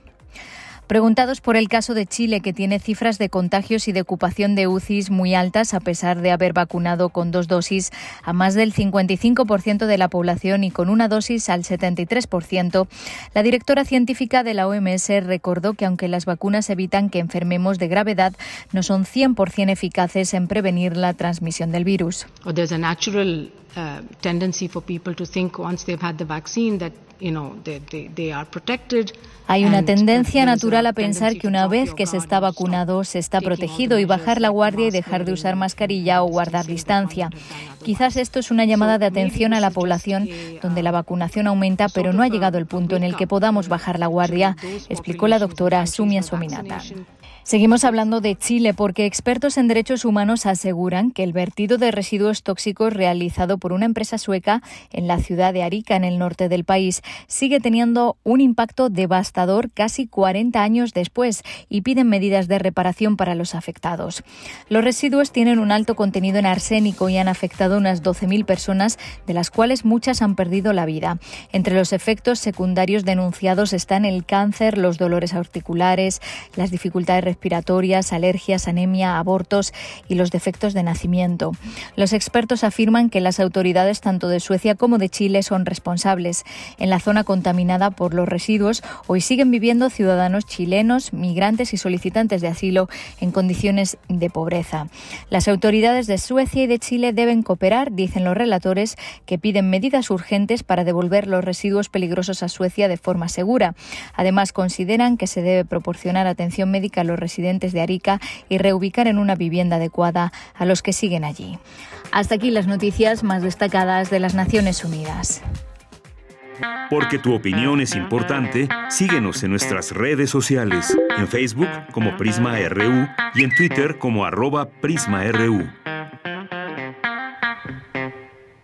Bien, continuando con la información internacional, el día de ayer hubo elecciones en Perú hasta el momento. Y ha sido una votación bastante cerrada, ya se ha llegado por ahí del 94% del conteo de los votos. Y por una un porcentaje, un porcentaje muy cerrado, pues va hasta el momento encabezando eh, a la candidatura ganadora el socialista Pedro Castillo, que eh, se habla de que ya supera este lunes a la derechista Keiko Fujimori por primera vez con una estrecha ventaja, como les comento, en este conteo oficial de la segunda ronda electoral presidencial allá en Perú, en una de las contiendas más polarizadas en décadas en el país. Hablemos de este tema al análisis, ya está en la línea telefónica. Agradezco, como siempre, que nos tome esta llamada al maestro Rubén Ruiz Guerra, que es director del Centro de Investigaciones sobre América Latina y el Caribe, el CIALC. Maestro, bienvenido, muy buenas tardes. Hola Deyanira, qué gusto oírte y platicar contigo, así como con tu público. Gracias, maestro. Pues también hubo elecciones, además de México, allá en Perú. Ya daba esta exposición de cómo se han dado las cosas, un porcentaje eh, cerrado, pero que le da esta ventaja al socialista. ¿Qué nos puede decir, maestro, de lo que ha pasado hasta el momento en Perú y lo que viene, digamos, provocando esta segunda ronda eh, con estos dos candidatos? Bueno, lo primero que hay que decir es que estamos viendo evidentemente una sociedad extremadamente polarizada. Es una sociedad en donde hay dos eh, candidatos que representan proyectos económicos, sociales, políticos radicalmente distintos en lo que había una diferencia entre una candidata y el candidato es que una tiene ya mucha experiencia en el ámbito político, que es Keiko Fujimori, la representante de Fuerza Popular, quien, bueno, esta es su tercera eh, eh, su tercer intento de llegar al sillón presidencial, mientras que aparece por ahí alguien que es casi un desconocido, que es eh, Pedro Castillo, quien va representando al partido político Perú Libre y quien viene, digamos, de un sector eh, eh, de izquierda, fundamentalmente es un profesor de escuela rural que ha dirigido un movimiento magisterial sumamente importante hace unos pocos años, pero que no tiene en las tablas ni la presencia de Keiko Fujimori y esto se refleja en todo lo que hay alrededor de ellos. Ahora, eh, Keiko Fujimori llegó con una carga muy pesada anti-fujimorista, hay que recordar que ella es eh, ella no lo quiere reconocer como heredera política, pero en buena medida heredera política de Alberto Fujimori, quien fue presidente del Perú en los años 90 del siglo XX y que hizo un gobierno que muchos peruanos recuerdan como una dictadura, un gobierno que fue sumamente autoritario, que se hizo un autogolpe de Estado, y Keiko estuvo acompañándolo como la primera dama.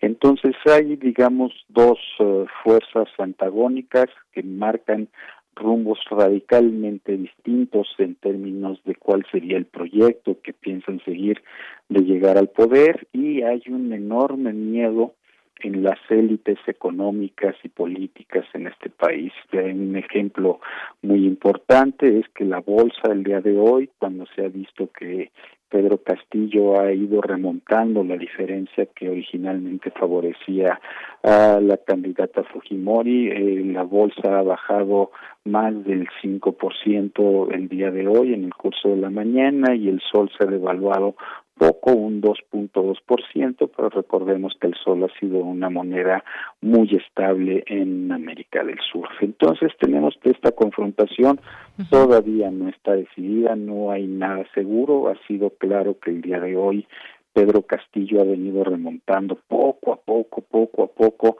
y ya está arriba, como ya lo señalaste, por un eh, eh, eh con un 160 centésimas de punto eh, eh, en términos porcentuales y son un poco más de 55 mil votos los que favorecen en este momento a Pedro Castillo. Hay que recordar, sin embargo, que los votos que faltan por contar son, por una parte, los que vienen de las zonas selváticas del Perú. Hay que recordar que hay una parte del Perú que ocupa parte de la selva amazónica, entonces estos es difícil que lleguen y es justamente lo que le han dado este remonte a, Pedro Castillo, pero también hay que faltan por contar los votos que llegan del extranjero. Hay mucho peruano en el extranjero, un millón y medio de peruanos cuando menos están en el extranjero, casi un millón de ellos están registrados para votar y la enorme mayoría de los peruanos que residen en el extranjero, estamos hablando en algunas regiones hasta el 70%, en otras más del 60%, de ellos están votando a favor de Keiko. Entonces todavía es una situación que pues tenemos que esperar, como ya lo dijo la Organización de Procesos Electorales del Perú, tendremos que esperar varios días para ver la resolución de esto.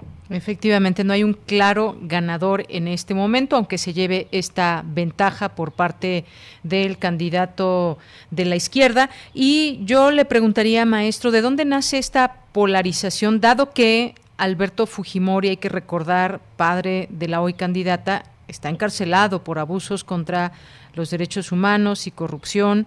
Ella lo acompañó en su en su momento y pues eh, quizás un poco la lógica nos llevaría nos llevaría a pensar que eh, que pues esa cercanía también de alguna manera pueda ser rechazada. O digo, finalmente ella no es la que directamente llevó a cabo, no tiene que cargar con lo que hizo su padre, pero sin duda alguna, ¿de dónde nace esta esta polarización entre izquierda, derecha, qué ve toda esa gente que no está votando en Castillo, qué ve en él que no le ha dado que no le ha dado su voto y prefiere dárselo a Keiko Fujimori?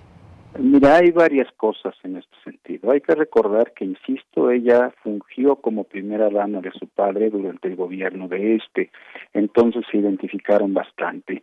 un gobierno que ya ha señalado es, eh, ha sido acusado de violaciones a los derechos humanos muy serias, varias de ellas, por ejemplo, la esterilización forzada de mujeres indígenas, que eh, ya alcanzó niveles verdaderamente preocupantes y sobre todo humillantes, ¿no? Y bueno, por eso por una parte los instrumentos que utilizaron para poder vencer a Sendero Luminoso también fueron instrumentos que pues hicieron caso omiso de la existencia de derechos humanos y tal vez el problema más importante es eh, eh, digamos un proceso de corrupción de la vida política peruana. Eh, Alberto Fujimori tuvo un operador político eh, eh, Vladimiro Montesinos, si mal no recuerdo es el nombre de este personaje, que eh, fue grabado, fue de las primeras grabaciones que salieron en el mundo acerca de un operador político de un presidente, pasándole dinero, pasándole dólares a congresistas para que votaran las iniciativas del presidente y eso ha dejado una carga muy muy importante.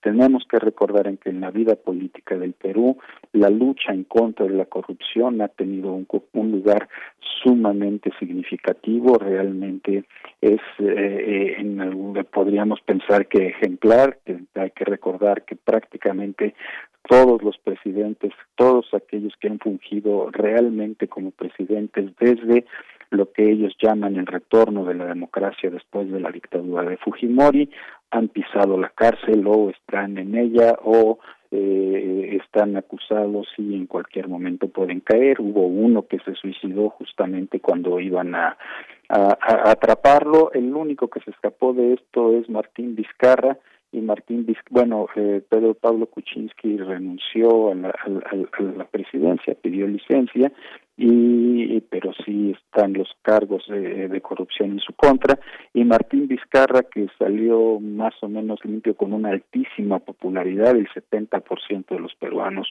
eh, eh, lo apoyó cuando cuando dejó la presidencia por esto que algunos denominan el golpe de estado eh, de parte del Congreso eh, eh, también tiene acusaciones muy serias en términos de, corrupción. Entonces hay una lucha constante. Hay la idea de combatir la corrupción en el ámbito político es muy importante para los eh, para los peruanos. Eso nos explica que ella haya salido con un de la primera vuelta con un poco más del 13% de la votación en general. Eh, Castillo salió con el 18, que tampoco es tanto, pero cinco votos, cinco por ciento arriba de Keiko Fujimori. Y atrás de ellos hubo otros dos candidatos con eh, 11, 12 por ciento eh, eh, y no más, y hubo otros eh, 12 que tuvieron entre 1 y 2 por ciento de votos, ¿no? Entonces, una dispersión muy amplia del voto abrió la posibilidad de que estos dos candidatos que eh, a, los que se les cargan eh, muchas cuestiones en contra, ¿no? Y entonces eh, ella pues se apellida Fujimori. Hubo un proceso, sin embargo, ya que se definió la segunda vuelta, de repensar, de reestructurar, de abrir espacios para darle más eh, peso a la figura de Fujimori. Quien inició esto fue Mario Vargas Llosa, quien eh, compitió en contra de Fujimori por de Alberto Fujimori por la presidencia ya en 1990 y él fue el que dijo que Keiko era el mal menor y que le puso una serie de condiciones que ya por supuesto aceptó y entonces eso permitió que Vargas Llosa y la gente a su alrededor en términos ideológicos fuera inclinándose a favor de Keiko. Ella llegó a la segunda vuelta con una diferencia diferencia de 20 puntos porcentuales menos que Pedro Castillo en las encuestas, ¿no? Y remontó esos 20 ese 20% y bueno, pues ya vimos que ayer se llevaba la mano en, en, el proceso de elección. Pedro Castillo, por su parte, y además de ser un personaje que no tiene muchas tablas en la política nacional y eh, bueno, viene apoyado por un partido político que se eh, eh, define como marxista y que, bueno, tiene unos planteamientos muy de una izquierda latinoamericana del todavía de los años 70, ¿no? En términos de nacionalismo, en términos de eh, un papel muy fuerte del Estado dentro del, eh, del país, que en el ánimo de que este Estado tenga la capacidad y la posibilidad de remediar, de atender una serie de temas sociales y políticos y económicos sumamente importantes, que es algo que es indispensable en este país, ¿no? Tenemos que recordar que a pesar de que durante el siglo XXI ha sido tal vez el país latinoamericano más exitoso en términos económicos, en términos sociales todavía tiene muchas deudas, ¿no? Cerca del 70% de la población tiene trabajos informales, a la diferencia en el desarrollo, en el crecimiento económico entre las zonas urbanas y las zonas rurales es verdaderamente impresionante. En fin, eh, lo pudimos ver con el tema de la pandemia, eh, el sistema de salud está realmente muy desatendido, ha estado muy desatendido durante muchos años, lo cual ha hecho que en términos per cápita, el Perú sea eh, quien tiene la tasa de fallecimientos más alta en el mundo por la COVID, ¿no? Entonces eso nos habla de cómo el sistema de salud ha estado ha estado olvidado. Entonces hay muchas deudas sociales que se tienen que pagar a pesar de que eh, los gobiernos peruanos han hecho algunas tareas muy importantes, la reducción de la pobreza y de la pobreza extrema ha sido muy importante. Bajaron a la mitad la, eh, en los niveles de pobreza, por ejemplo. Entonces hay todavía deudas y eh, pero son deudas que Castillo propone pagar, pero de una forma que a las élites políticas y económicas peruanas no les conviene o no les interesa. Entonces, eh, digamos, hay, hay, hay cargas negativas en los dos sentidos que se han manipulado. Creo que uno de los elementos más importantes ha sido una campaña del miedo que se ha desatado en redes sociales y en los medios de comunicación tradicionales en contra de Pedro Castillo de manera verdaderamente impresionante. Así es. Bueno, pues ahí está una, una realidad interesante, un panorama interesante de lo que está sucediendo hoy allá en Perú. Además, pues eh, hay que recordar, Alberto Fujimori estuvo un periodo de 10 años al frente del gobierno en Perú. Son otra, otras generaciones las que ahora las que ahora también eh, han llegado y, y pueden votar. Eh, y cómo se recuerda quienes ya eh, pues vivieron muy de cerca a Alberto Fujimori, cómo recuerdan también ese mandato y qué pasa ahora con las nuevas generaciones. Digo, una nueva generación es igualmente su hija que pues está en esta en esta contienda y los resultados pues se irán dando a conocer, los definitivos en torno a estas candidaturas que tienen esas particularidades, digamos, aunque pues, derecha, izquierda, pero también son importantes los eh, son estas personas, un poco sin tanta experiencia, como decía usted del candidato Castillo, y por la otra, pues también un respaldo muy grande que tiene, que tiene Keiko Fujimori desde, pues obviamente, de su padre, y que ha estado también últimamente lanzando distintos mensajes eh, a través de su cuenta de Twitter, donde pues le da su apoyo total. Bien, pues muchas gracias maestro, gracias por estar con nosotros y compartirnos estos puntos de vista, este análisis sobre las elecciones de ayer en Perú. Muchas gracias. Sabes que, con muchísimo gusto. Oye, ¿puedo decir una cosita más? Sí, adelante maestro. Mira, en el caso de Keiko, ella también tiene sus cargas negativas propias. Hay que recordar que ella ah, pisó la cárcel y está bajo proceso con, por acusaciones de corrupción su partido político, lo mismo también, ha sido catalogado como una organización delictiva. Entonces, esa es una carga muy, muy importante. Y en términos políticos tendríamos que recordar que el Fujimorismo, el Fujimorismo de, Keiko, porque hay un hermano que se llama Kenji que también eh, tiene un cierto peso político, fue muy, muy importante para generar toda la inestabilidad política que se desarrolló a partir de la elección de Pedro Pablo Kuczynski. Ellos tenían el 70 y el 75 diputados más o menos de un Congreso de, de 130, o sea, más de la mitad, y fueron los que fueron generando todos estos problemas entre el Ejecutivo y el Legislativo. Entonces hay una carga ahí sumamente pesada. Estamos esperando y pues que sea lo mejor para ese país tan querido. Claro que sí, maestro. Muchísimas gracias y muy buenas tardes. Buenas tardes. Hasta luego. Bien, pues fue el maestro Rubén Ruiz Guerra, director del Centro de Investigaciones sobre América Latina y el Caribe, el CIALC. Continuamos. Porque tu opinión es importante, síguenos en nuestras redes sociales, en Facebook como Prisma RU y en Twitter como arroba PrismaRU.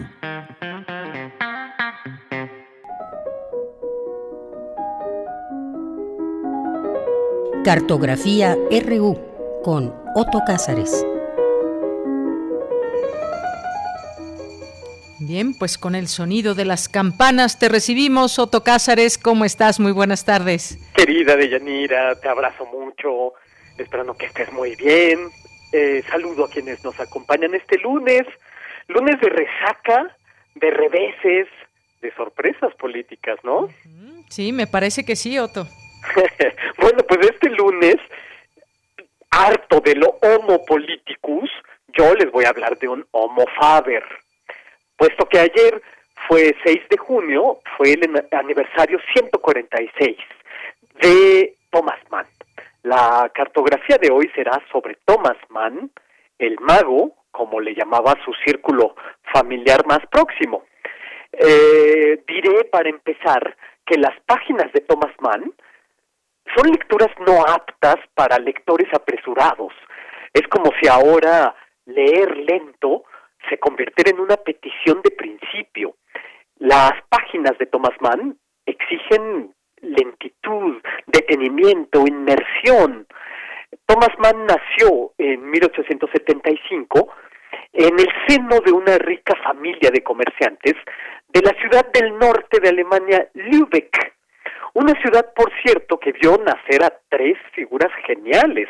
Una, Thomas Mann, otra, su hermano, Heinrich Mann, que fue un extraordinario escritor también, siempre en tensión con Thomas, hay que decirlo, pero también vio nacer al filósofo, inventor de la metaforología, Hans Blumenberg, un autor que comienza a ser muy leído eh, en nuestra lengua. El ambiente familiar de Thomas Mann fue complejo y estuvo lleno de genio. De sus varios hijos, por ejemplo, dos fueron de probadísimo talento, Erika y Klaus Mann. Son Erika y Klaus Mann autores que se tienen en pie por derecho propio. Klaus fue un homosexual no larvado, al revés de su papá, Thomas, eh, que era un homosexual de closet, diríamos nosotros. Eh, Klaus era adicto a la anfetamina, gran escritor, pero que se suicidó después de eh, escribir una novela excepcional, Mefisto, de la que por cierto después se hizo una versión cinematográfica. Pero también Erika Mann, hija de Thomas, escritora de gran relieve, periodista, eh, de una gran lucidez, activista y actriz, que por cierto eh, se casó con el poeta W. H. Auden, haciendo más amplio el círculo familiar de artistas en este seno de los Mann. Eh, Thomas Mann solía escribir sus novelas extrayendo materiales de la historia de su familia, lo que ahora llamaríamos autoficción. Lo hizo con su primera novela, eh, Los Budenbrook, donde leemos la historia de su familia, que lo antecedió, la, familia que lo antecede, pero después escribe muchos relatos con la familia que le sucede. Eh, uno de los relatos más ejemplares que podemos encontrar sobre su familia, podemos encontrarlo en el retrato que aparece en, el cuento Desorden y Dolor Precoz, que es una radiografía de su ambiente familiar. En fin, uno de los temas que más sorprenden en Thomas Mann es el tema de la continuidad. Eh, un pintor como Tintoretto decía, yo hago mejores ticianos que Tiziano. o Brahms pudo haber dicho, conozco también la obra de Beethoven, que la primera sinfonía de Brahms es la décima sinfonía de Beethoven. bueno, algo por el estilo puede decirse de Thomas Mann, porque que conocía perfectamente bien la obra, sobre todo de sus antecesores en las letras alemanes, Schiller, eh, Nietzsche, Goethe. Por ejemplo, Goethe concibió la idea de escribir un poema épico de la vida de José, un proyecto que no se quedó más que en eso, un proyecto que gestó entre 1760 y 1770 y bueno, se quedó en el cajón de los proyectos inconclusos y Thomas Mann, ya en el siglo XX, después de escribir La montaña mágica, se aboca a un gran proyecto de escritura que acaba con la entrega de cuatro volúmenes, que le toma 19 años de escribir, con el tema de José y sus hermanos. Es decir, fue alimentarse de los proyectos inconclusos de los que lo antecedieron. Por cierto, estos libros de la tetralogía de José y sus hermanos los editó magníficamente en México la llorada editorial Altus. Bueno, pues ahí lo tienen. Trabajos de largo aliento, de gran continuidad, eh, que va a rastrear datos en los artistas que lo antecedieron. Es como si alguno de nosotros fuera a rastrear proyectos a los cajones de paz de Elizondo, de Tamayo, que dicho sea de paso es una excelente idea, porque como artistas eh, todo el tiempo estamos descubriendo el hilo negro, ¿no? Y creo que en estas tradiciones de mucho mayor continuidad creo que hay también una, un arco continuo. Ah, hace 100 años, Thomas Mann estaba preparando las páginas que verían la luz en 1924 de La Montaña Mágica. La escritura de La Montaña Mágica consta de poco más de mil páginas y la escritura de esta novela la comenzó en 1913. Por lo tanto, digo que son trabajos de mucha dedicación, de mucha disciplina, trabajos que eh, veía continuamente interrumpidas pero que retomaba y retomaba con mucha disciplina. En 1919, sobre todo, comienza eh, ya con mucho mayor disciplina los trabajos de la montaña mágica, que, repito, termina en 1924. Se acercan ya a los 100 años de esta obra fundamental. Yo recuerdo que yo leí La montaña mágica durante todo el otoño de 2006, cuando tenía 26 años, y yo siempre lo diré, esta lectura cambió para siempre la tesitura con la que me acerco a los libros, la tesitura con la que me acerco a las lecturas.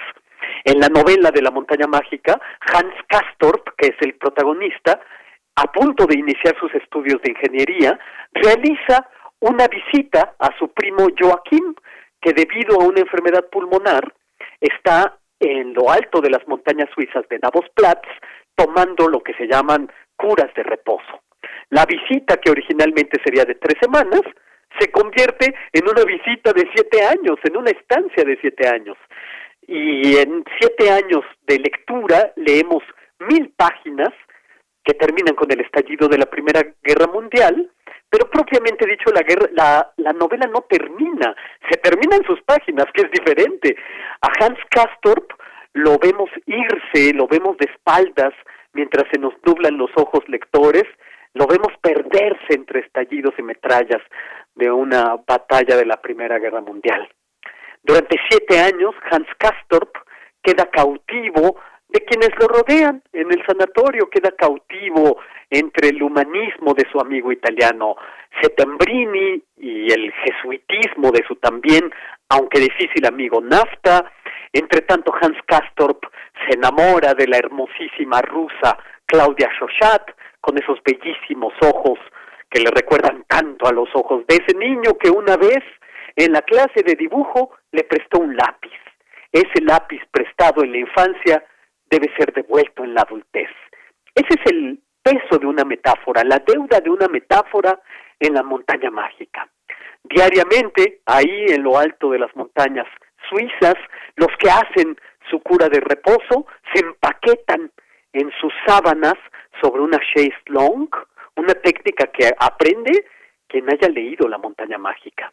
En las tardes de lluvia en la Ciudad de México o en cualquier coordenada, envuelves como tamal a la manera de Hans Castorp en la montaña mágica, una enseñanza más de la montaña mágica.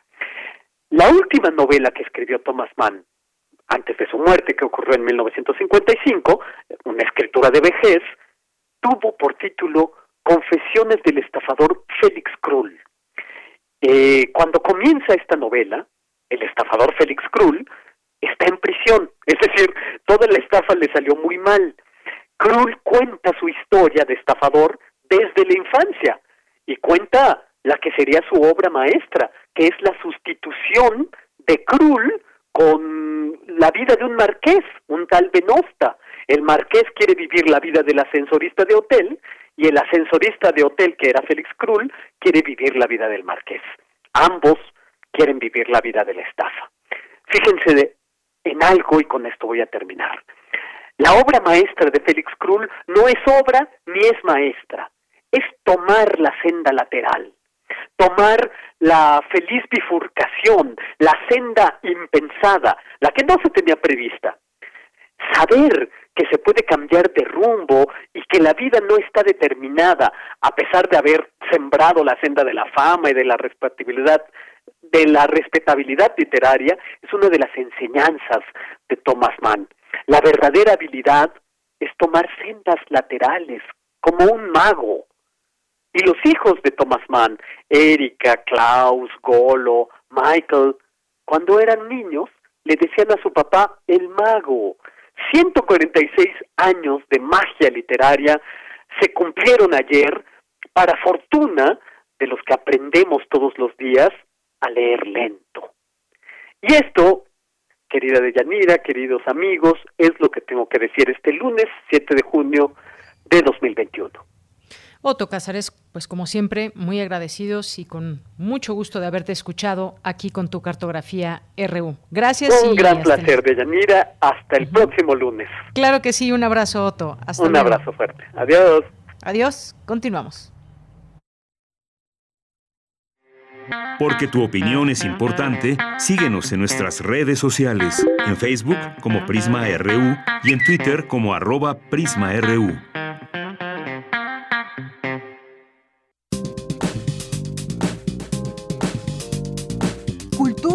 RU. Bien, pues nos vamos ahora a la sección de cultura con Tamara Quiroz. Adelante, Tamara. mira, como siempre es un gusto saludarte, saludar al auditorio de Prisma RU. Gracias a todas y todos los que siguen nuestra transmisión a través de estas frecuencias de Radio UNAM. Esta tarde tenemos información de una puesta en escena. Se trata de Es cortita la vida, que se está presentando todos los lunes de junio a las 8 de la noche en el Foro Shakespeare, ubicado en el número 7 de la calle Zamora en la colonia Condesa. Este recital, interpretado por Minerva Valenzuela, también conocida como la del cabaret, arranca el segundo espectáculo de los lunes cabareteros en este recinto. Para conocer más detalles de este proyecto, conversamos con Minerva Valenzuela, así que los invito a que escuchen la charla. Hola Minerva, me da mucho gusto saludarte y pues nada, que tienes nuevas noticias. Eh, me estaba acordando que justo en 2019, por ahí de febrero, tal vez marzo, nos visitaste en cabina. Ajá, sí, sí, sí, yo también me acuerdo y fue antes de, que sucediera todo esto y bueno pues qué alegría volvernos a escuchar a encontrar con este regreso paulatino a, las actividades a las artes escénicas oye pues a ver cuéntanos eh, llegas al foro Shakespeare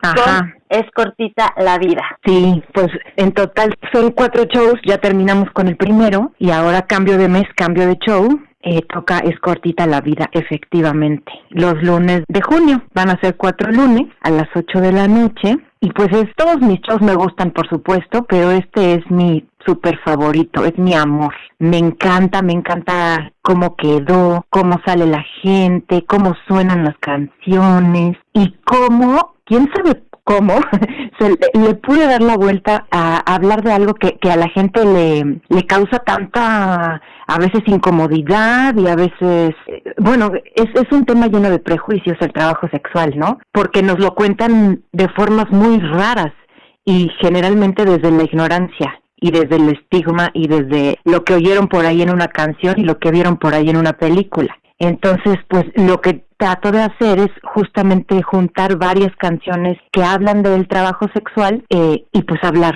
hablar y usarlas para también hacer un recorrido por eh, acontecimientos importantes relacionados con el trabajo sexual en varios lados del mundo, pero particularmente en la Ciudad de México. Y me gusta mucho cómo entra cada canción para hablar de cada cosa. Me encanta, me encanta, me encanta. Minerva, me gustaría que nos platicaras, es un monólogo que visibiliza este tema, pero que también dignifica la vida, la muerte, que alza la voz. Durante varios años has trabajado en diferentes rubros hablando de trabajo sexual. Me gustaría que nos platicaras cómo surge la idea de llevarlo a un escenario, pero de hacerlo de esta forma divertida y que la gente lo comprenda como, como es sin este señalamiento. Claro, pues bueno, en primer lugar es el, digamos, el código, el lenguaje que es el Yo me siento con muchas más posibilidades de comunicar subiéndome a un escenario a hacer un show de cabaret que dando una conferencia. Entonces es un poco lo, lo que ocurrió naturalmente, ¿no? Es algo de lo que suelo hablar, eh, algo que me suele atravesar. Entonces tenía que ocurrir tarde o temprano, porque es, es donde yo siento que me puedo comunicar mejor, o por lo menos donde mejor me la paso. Entonces, pues, pues sí, bueno, además tuve un súper empujón, que fue que las compañeras trabajadoras sexuales de eh, que trabajan cerca de Metro Revolución en la calle, hace dos eh, 2 noviembre eh, me dijeron así como tráete algo, ¿no? Preséntate algo en la calle porque vamos a hacer una una ofrenda y bueno venía día de muertas no entonces vamos a hacer una ofrenda para pues las compañeras que han sido asesinadas pero además iba a ser un específicamente el homenaje a una de ellas. Y entonces este evento callejero fue justo en la esquina donde ella fue asesinada mientras trabajaba entonces yo dije ay cómo voy a llevar ahí cualquier cosa no o algo que ella tenía de antes pues no e ese ese evento requiere un show específico. Ese espectáculo nació en la calle, presentado para eso. Era como que no me quedaba de otra, no podía yo ir a presentar Caperucita Roja, ¿no? Tenía que ser algo muy ad hoc para la ocasión. Y pues quedó muy bonito. Después de ahí me lo he llevado a varios escenarios, muchos de ellos escenarios, digamos, formales, ¿no? En bares y cosas en donde frecuentemente se presentan espectáculos, pero también ha sido un espectáculo que ha acompañado diversos eventos de las distintas comunidades de trabajadoras sexuales. Que si se va a hacer una posada, pues llevo unas canciones. Que si se va a hacer un bazar, eh, llevo unas canciones. Que si se conmemora no sé qué, pues llevo unas canciones. A veces todo el show, a veces solo algunas rolas, dependiendo que sea y las y las condiciones, porque no es lo mismo todo el equipo que tienes para conectar y para cambiarte y tener micrófonos en un lugar como el Foro Shakespeare, ¿no? Que hay todo, a cuando es en una esquina. Entonces también dependiendo de qué haya es es lo que voy llevando y es lo lindo estar armado de pues de estar ahí, ¿no? De, estar en la calle, de conocer eh, principalmente lo que las compañeras reciben al ver este espectáculo, ¿no? Por supuesto, a mí me, me, importa mucho que quienes no se dedican al trabajo sexual lo escuchen y lo vean, porque es muy fácil, ¿no? Decir, yo, yo sí le sé porque oí una canción, o yo sí le sé porque vi una serie en Netflix. entonces, es, es muy lindo para mí como hay chistes que son súper locales para las trabajadoras sexuales y otros que son más para todo mundo.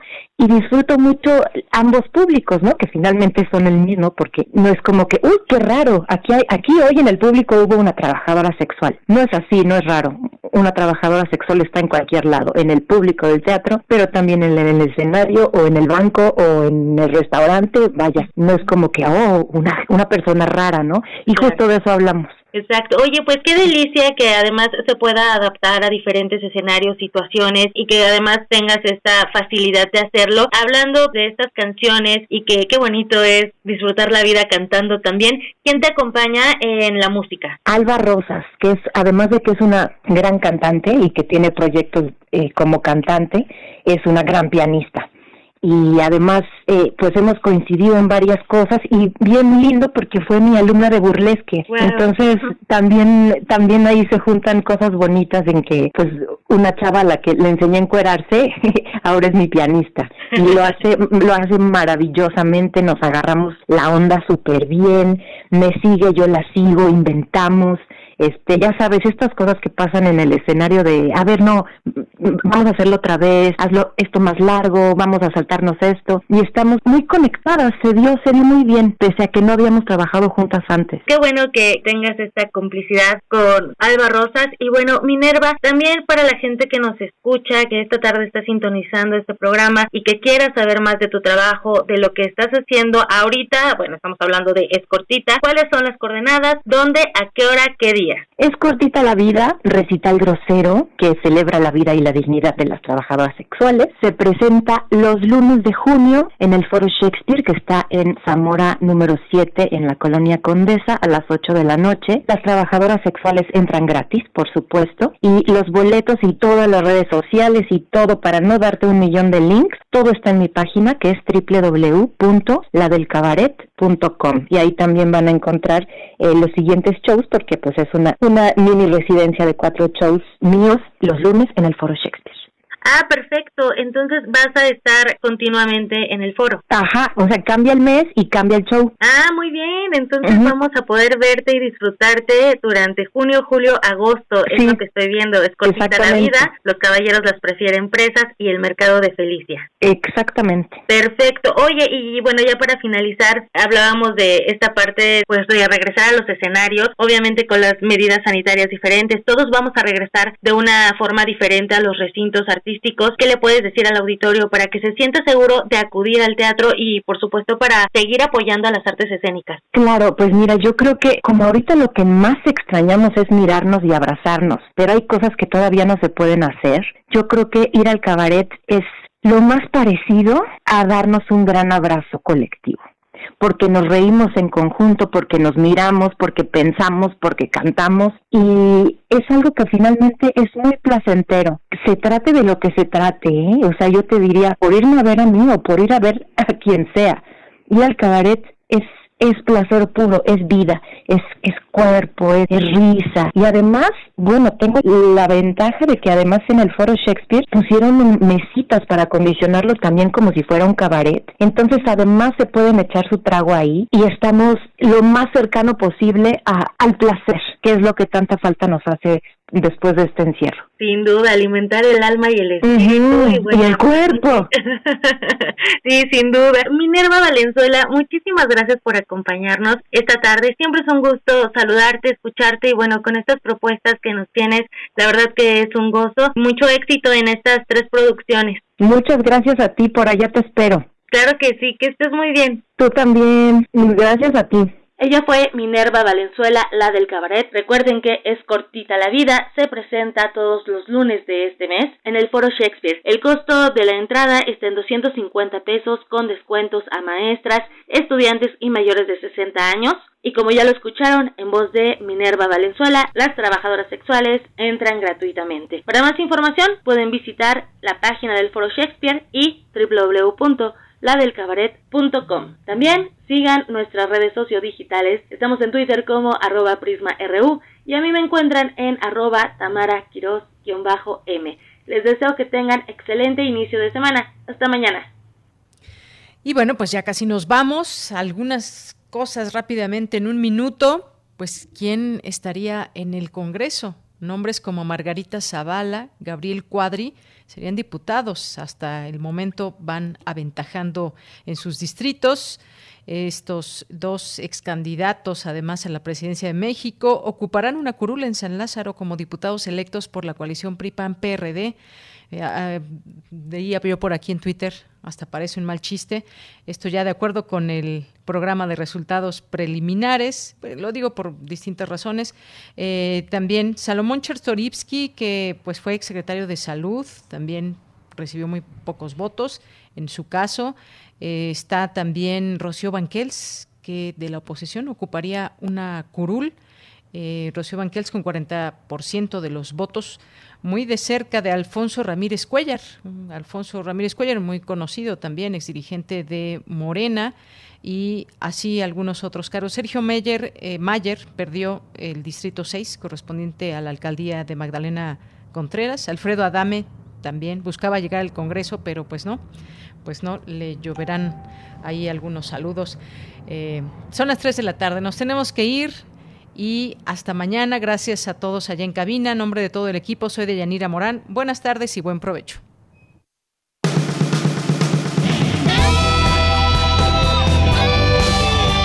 Prisma RU. Relatamos al mundo.